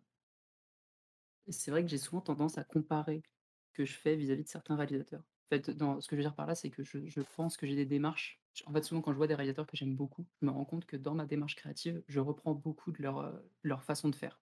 À la fois, euh, j'aime beaucoup faire du cinéma entre guillemets référencé. Par là, pa- par là, ce que je veux dire, c'est que c'est dans cette démarche de parler ce qu'on connaît au sein d'une œuvre. Euh, donc, par exemple, je sais que pendant très longtemps, j'avais le sentiment que, que, euh, Joe Dante, par exemple, un réalisateur comme Joe Dante, se rapprochait énormément de ce que je voulais faire au cinéma. Aujourd'hui, c'est un mec comme Keshish, donc euh, voilà, deux, réels totalement opposés. Mais c'est, je, sais que j'ai souvent eu cette, ce, ce sentiment à la fois parce que je pense que je ne sais pas encore véritablement qui je suis. Parce que je, je comme on est encore assez jeune, je pense, pour beaucoup, donc on, et même on n'est jamais véritablement totalement complet, on se découvre au fur et à mesure des années. Et, je pense que pour des réalisateurs comme Joe Dante, parler d'eux, c'est parler de ce qu'ils connaissent. Donc Joe Dante, par exemple, sur un film comme Gremlins, en effet, il parle de lui, mais il parle de ce qu'il a connu au sein de son enfance, il parle de ce qu'il a connu, heu heu, toute sa vie, de ce qu'il aime. Et donc c'est une façon de parler de soi. Heu, mais je pense que c'est également je sais pas si c'est le cas pour tout créateur, mais je pense que quand tu crées, heu, enfin je pense, quand tu crées, tu parles de toi, c'est une une obligation, mais je pense qu'il y a peut-être une pudeur plus ou moins grande dépendant des artistes. Moi, je sais que j'ai toujours trouvé que j'étais très pudique vis-à-vis de ma propre histoire personnelle, c'est-à-dire que j'avais aucun problème à parler de ce que j'aimais et c'est-à-dire, un j'avais fait un court métrage horrifique, heu, qui, heu, s'inspirait de tous les films que j'avais pu voir sur, esthétiquement parlant, reprenait du climax, reprenait, beaucoup de films que j'avais vus et qui esthétiquement me plaisaient, des types d'esthétique qui me plaisaient énormément. Mais par contre, le fait, au sein du documentaire, par exemple, quand je parlais du au sein de mon documentaire, j'ai voulu parler de ce que je connaissais, mais pas de moi directement et quand je me suis rendu compte au moment du montage du film qu'il y avait un aspect que j'étais obligé de parler dans le film et qui était quelque chose d'éminemment personnel, bah, je? Je me suis rendu compte qu'il y avait, que c'était quelque chose qui était en en effet obligatoire, mais sur lequel j'avais eu beaucoup, beaucoup, beaucoup de mal à mettre dans le film. Bah, j'ai eu en fait, j'ai eu, beaucoup de mal à le mettre dans le film et à me dire qu'à la fin, j'allais le présenter à un public. C'est c'est c'est c'est ça revient à cette question aussi de est-ce qu'une œuvre, finalement, va être montrée à un public ou non? Et du coup, j'ai perdu le fil de mon de ma pensée, mais Tu Non, mais disais c'est que c'est marrant que tu vois comme ça, c'est drôle parce que, tu vois, bah, justement, que bah, qu'on disait que c'était que c'était subjectif et que ça dépendait des créateurs. Moi, j'ai tendance à je sais pas, moi, mon 1er film, j'ai balancé sur la place publique mes conflits, heu, avec mon père, tu vois? Genre, et Oui, toute c'est mon histoire, heu, personnelle avec ma grand-mère. J'ai j'ai lâ j'ai lâché ça, dans le plus grand des calmes, j'ai envie de te dire. Donc c'est drôle que que aies Mmh. un peu la la démarche. Ouais, Bah, c'est C'est c'est c'est c'est justement la démarche, hein, en avais de besoin questionner, chaque rapport, personnel à un médium. Du coup, toi, Valentin, en fait, finalement, j'ai l'impression que et et là encore, c'est pour synthétiser et et voir parce que tu as perdu le fil, mais tu l'as, en fait, Ouais, j'ai un peu perdu le à l'heure. fil. Hem j'ai l'impression que tu ne veux pas mettre du tien par pudeur, comme tu le disais mais donc pour rejoindre, la la vision de Clément et et Léopold, on a un côté presque romantique, l'auteur met de soi, met du sien dans l'œuvre, très dix dix-huitième siècle, tout ça. Mais en tout cas, en mettant du sien dans l'œuvre tu t'en rends compte après, une fois où, tu prends du recul puisque et là, je vais je vais je vous relance sur une autre question. Le moment d'écriture est un moment de création, j'ai l'impression de création, de d'effusion d'idées et heu et heu, vous cherchez à y mettre du lien.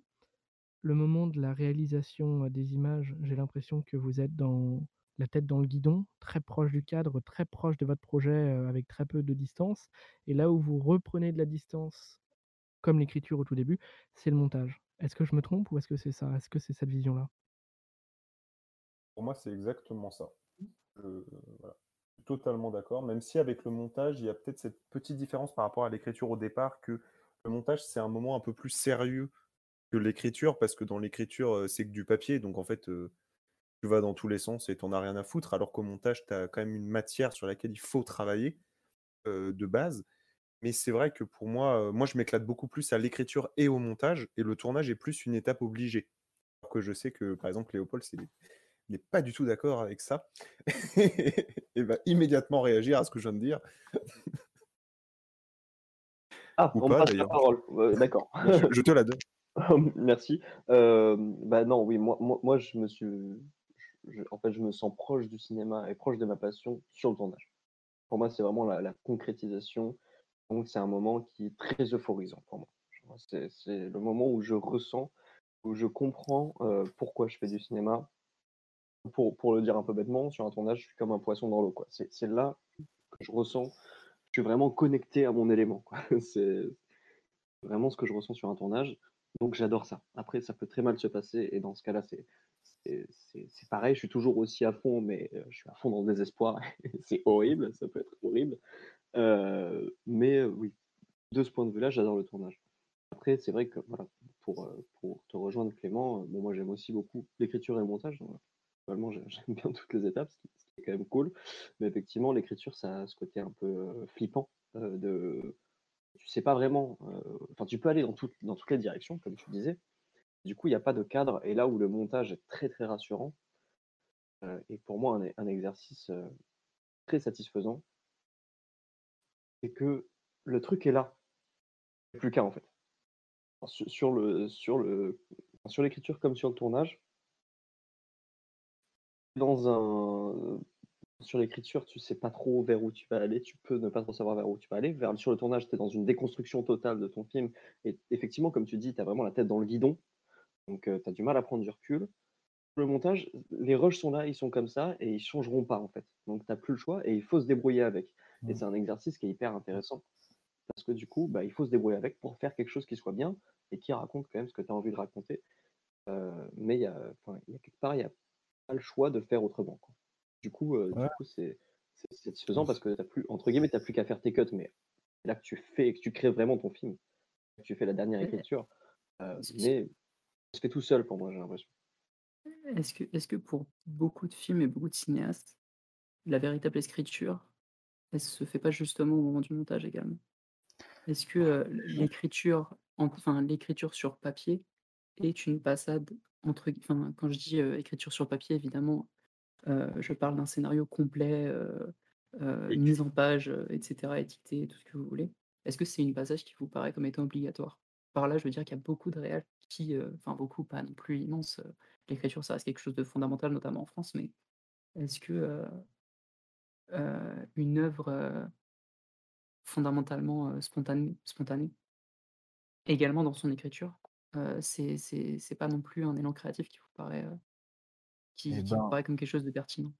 Ou- eh ben, si je peux, si je peux répondre en premier à ta question, j'ai, alors j'ai pas de réponse à apporter directe en citant des exemples ou des choses comme ça, mais ce débat a traversé l'histoire du cinéma depuis à peu près sa création, depuis la, la séparation, eh, en gros, la séparation entre entre entre Méliès et les Frères Lumière, hein, même si avec beaucoup d'extrapolation, c'est ça.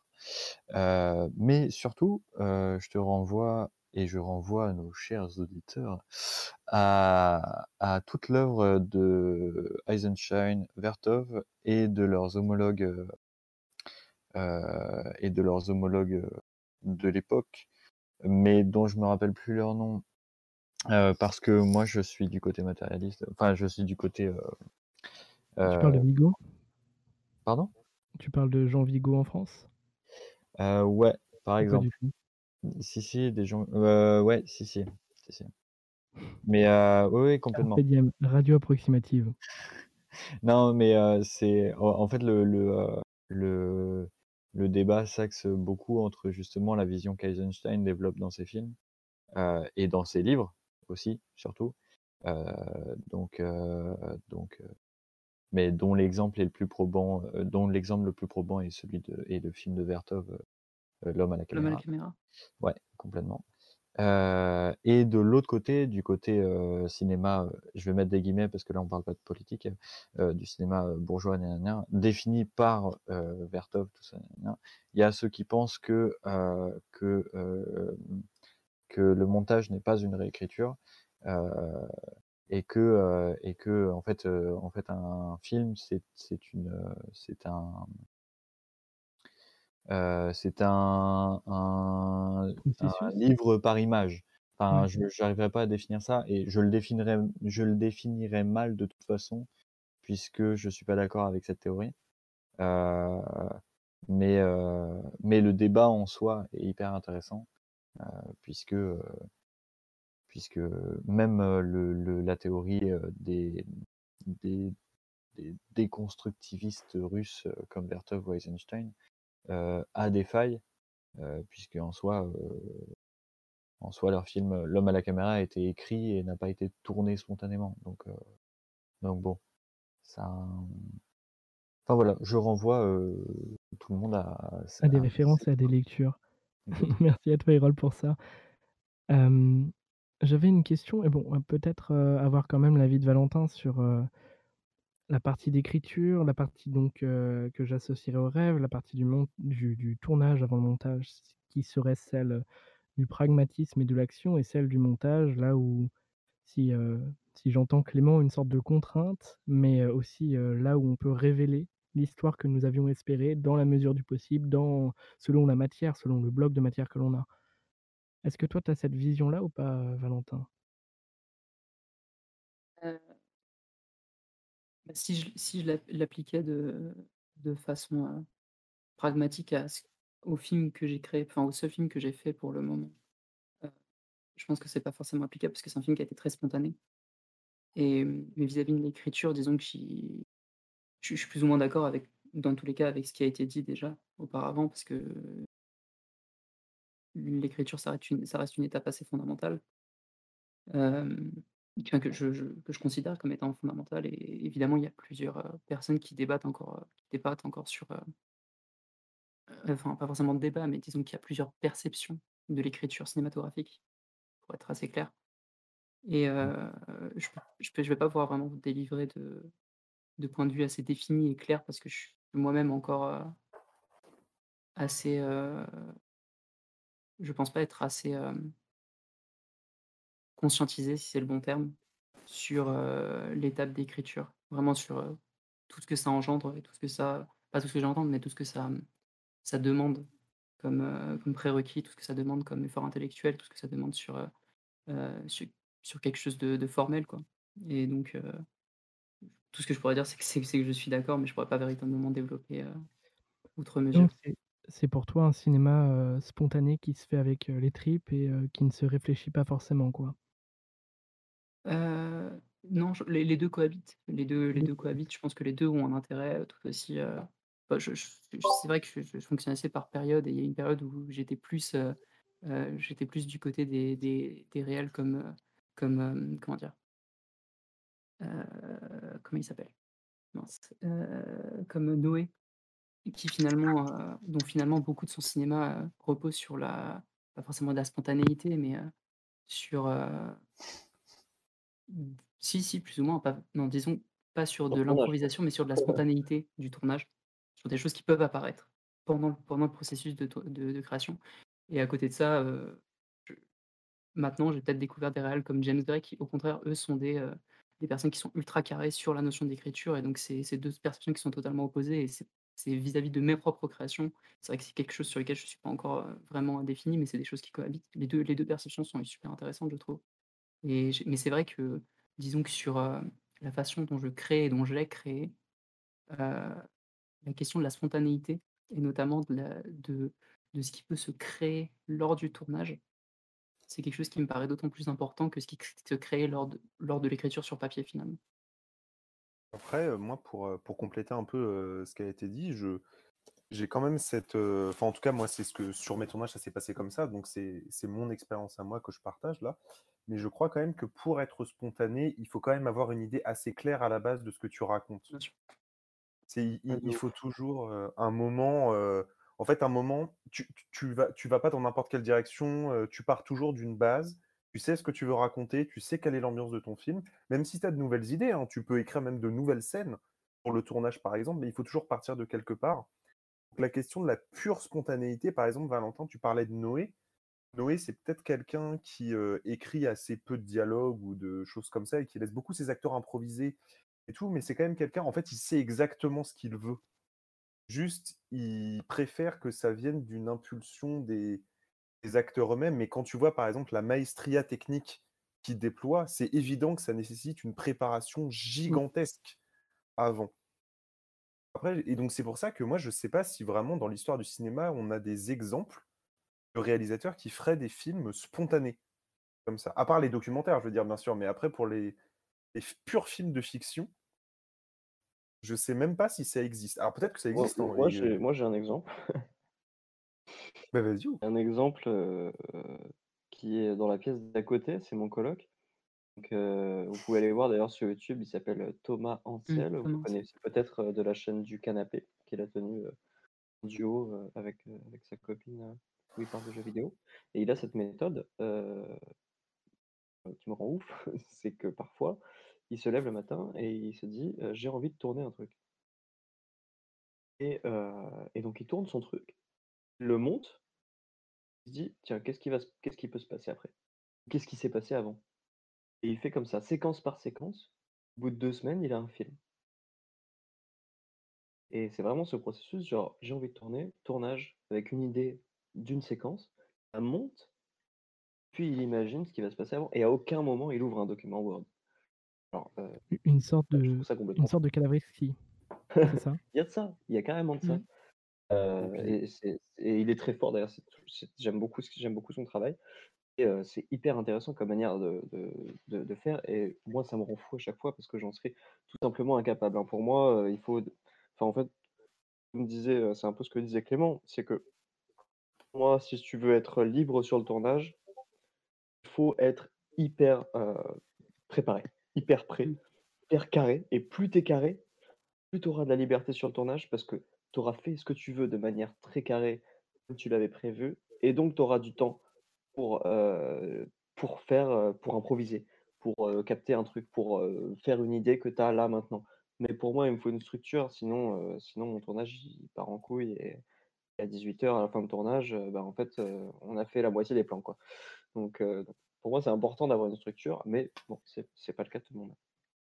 Après voilà, c'est 2 Après méthodes très différentes, hein. Je me lève pas pour enfin moi mes reboucler films, avec je me lève pas le matin en me disant que je vais les faire, quoi. pour reboucler avec ce que disait Erol justement tout au début du coup de l'é de l'émission, c'est que peut-être d'ailleurs que le côté un peu triste de ça et du manque de spontanéité, c'est, heu, la question, heu, de l'argent et la question du fait que, heu, comme un film ça coûte de l'argent, bah, tu laisses pas un metteur en scène faire ce qu'il veut quand tu as mis, heu, Mmh. 3 000 000 sur la table, tu vois? Et et je pense que ouais, c'est là aussi peut c'est peut-être une limite, hein, ou peut-être pas, ou peut-être que c'est une contrainte vertueuse ou je je sais pas, tu vois? Peut-être les 2, faudrait voir. Ouais, ou peut-être les 2. d'ailleurs. J'aimerais aborder un dernier point avec vous, alors dernièrement, les les hommages à Bertrand Tavernier ont fait ressortir des des interviews et dans une interview qu'il a donnée pour Arte à propos de son film, heu, L600 soi heu, L627 pardon, heu, il a dit que dès lors qu'il prenait une caméra, lorsqu'il se mettait, au tournage, il essayait d'oublier ses références afin de faire un film, avec le cœur et donc là, il prenait l'exemple d'une course-poursuite et il exprimait, le souhait de ne juste pas copier les films qu'il connaissait dans le domaine. Il voulait le faire avec le cœur. Et selon un regard aussi, bien évidemment. Est-ce que lorsque vous créez, lorsque vous vous mettez à faire un film, au moment du tournage, puisque vous avez tous l'air d'être très référencés au niveau de votre art, au niveau de votre création est-ce que vous essayez de l'oublier ou alors vous l'avez toujours en tête quelque part, au moment du tournage? Ça fait partie de nous. Heu, pour moi, heu, je sais pas comment le théoriste Tavernier, mais partie de nous, heu, les films qu'on aime, nos références, elles nous ont appris à faire du cinéma donc on voit on ne voit nos pas pas que à travers ça, mais on voit forcément nos plans et les images, la manière dont on voit nos films peut être qu'influencer, heu, le cinéma qu'il nous a fait, en fait. Donc De toute façon, qu'on quand on fait ça, on parle de nous.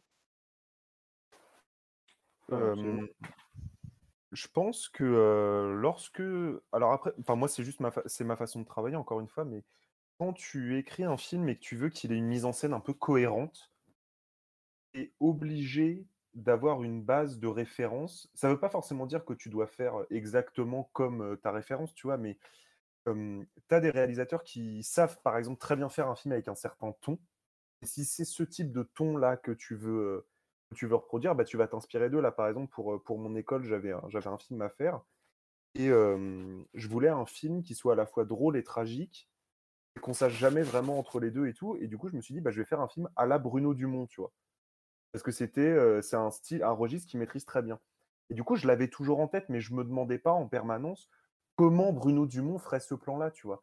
C'est juste, c'est juste tu te dis, «OK, lui, il le fait comme ça» et en fait, ça m'aide parce que, si lui, il a réussi à le faire de telle manière, bah, moi, je peux me reposer sur ce que lui a réussi à faire pour, heu, le pousser un petit peu plus loin ou le tourner à ma manière. Je suis pas en train de dire qu'avec mon film d'école, j'ai poussé plus loin que Dumont, mais enfin, à heu, le faire Ah un peu peut-être différemment. peut-être que si, peut-être que si. Je Ouais, sais pas. mais oui, tu sais. Moi, je fais Citizen Kane à chaque, heu, à chaque truc des à chaque. Bah oui. Je n'en doute pas. en tout cas, tu l'as fait avec ta patte, tu l'as fait avec ton identité propre. Ouais. Donc là, C'est ma lecture de Dumont que j'ai mis dans le film, entre guillemets, tu vois? c'est ça, donc c'est c'est plutôt cet aspect-là, heu, la lecture d'un artiste, heu, d'une proposition. Ce que je comprends dans dans tout ce qui a pu être dit, c'est que, mmh, une œuvre, qu'elle soit cinématographique ou autre, reste une proposition. Donc là, elle rejoint, l'idée de la critique, elle soit acceptée ou non, ça reste une proposition et vous êtes donc aussi le vecteur de vous-même, de vos références, de ce qui vous a créé. C'est ça? si on synthétise euh, en peu de temps euh, pour à, la, à la façon très moderne, Instagrammable? Magnifique. Nous ne sommes que structure, comme dirait Erol. Et Eh ouais. bien, c'est- par rapport à, à cette discussion, moi j'ai pris beaucoup de plaisir à, à la faire avec vous. J'espère que ça a été euh, votre cas aussi. Totalement. De ouf. C'est vrai. Vous repasserez euh, sur euh, d'autres sujets euh, carpe diemables. Bah écoute, si tu nous invites, euh, ouais. Et que- Et bien, Clément, tu seras invité pour la misanthropie, par exemple. Franchement, franchement, même Il y aura si des vous, choses à dire. Même s'ils vous invitent pas, c'est c'est c'est intéressant. Tu vois, moi j'ai mis ce clic et au final je suis resté. C'est hyper cool. Oui, et je m'explique. euh, qui mène à la joie et au débat. Eh bien, merci à, merci à toi, Clément, d'avoir participé. Merci à Erol d'avoir mis d'avoir rejoint euh, cette émission. Merci à toi, Valentin. été, euh, Merci beaucoup pour l'invitation. Merci aussi à toi. et- et- C'est un plaisir. remercie aussi à Charles, comme d'habitude, il a fait un travail le plus complet, un excellent. Le Ça coupe.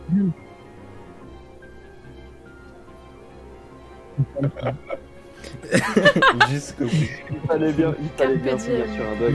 Radio oui, évidemment. On reste dans la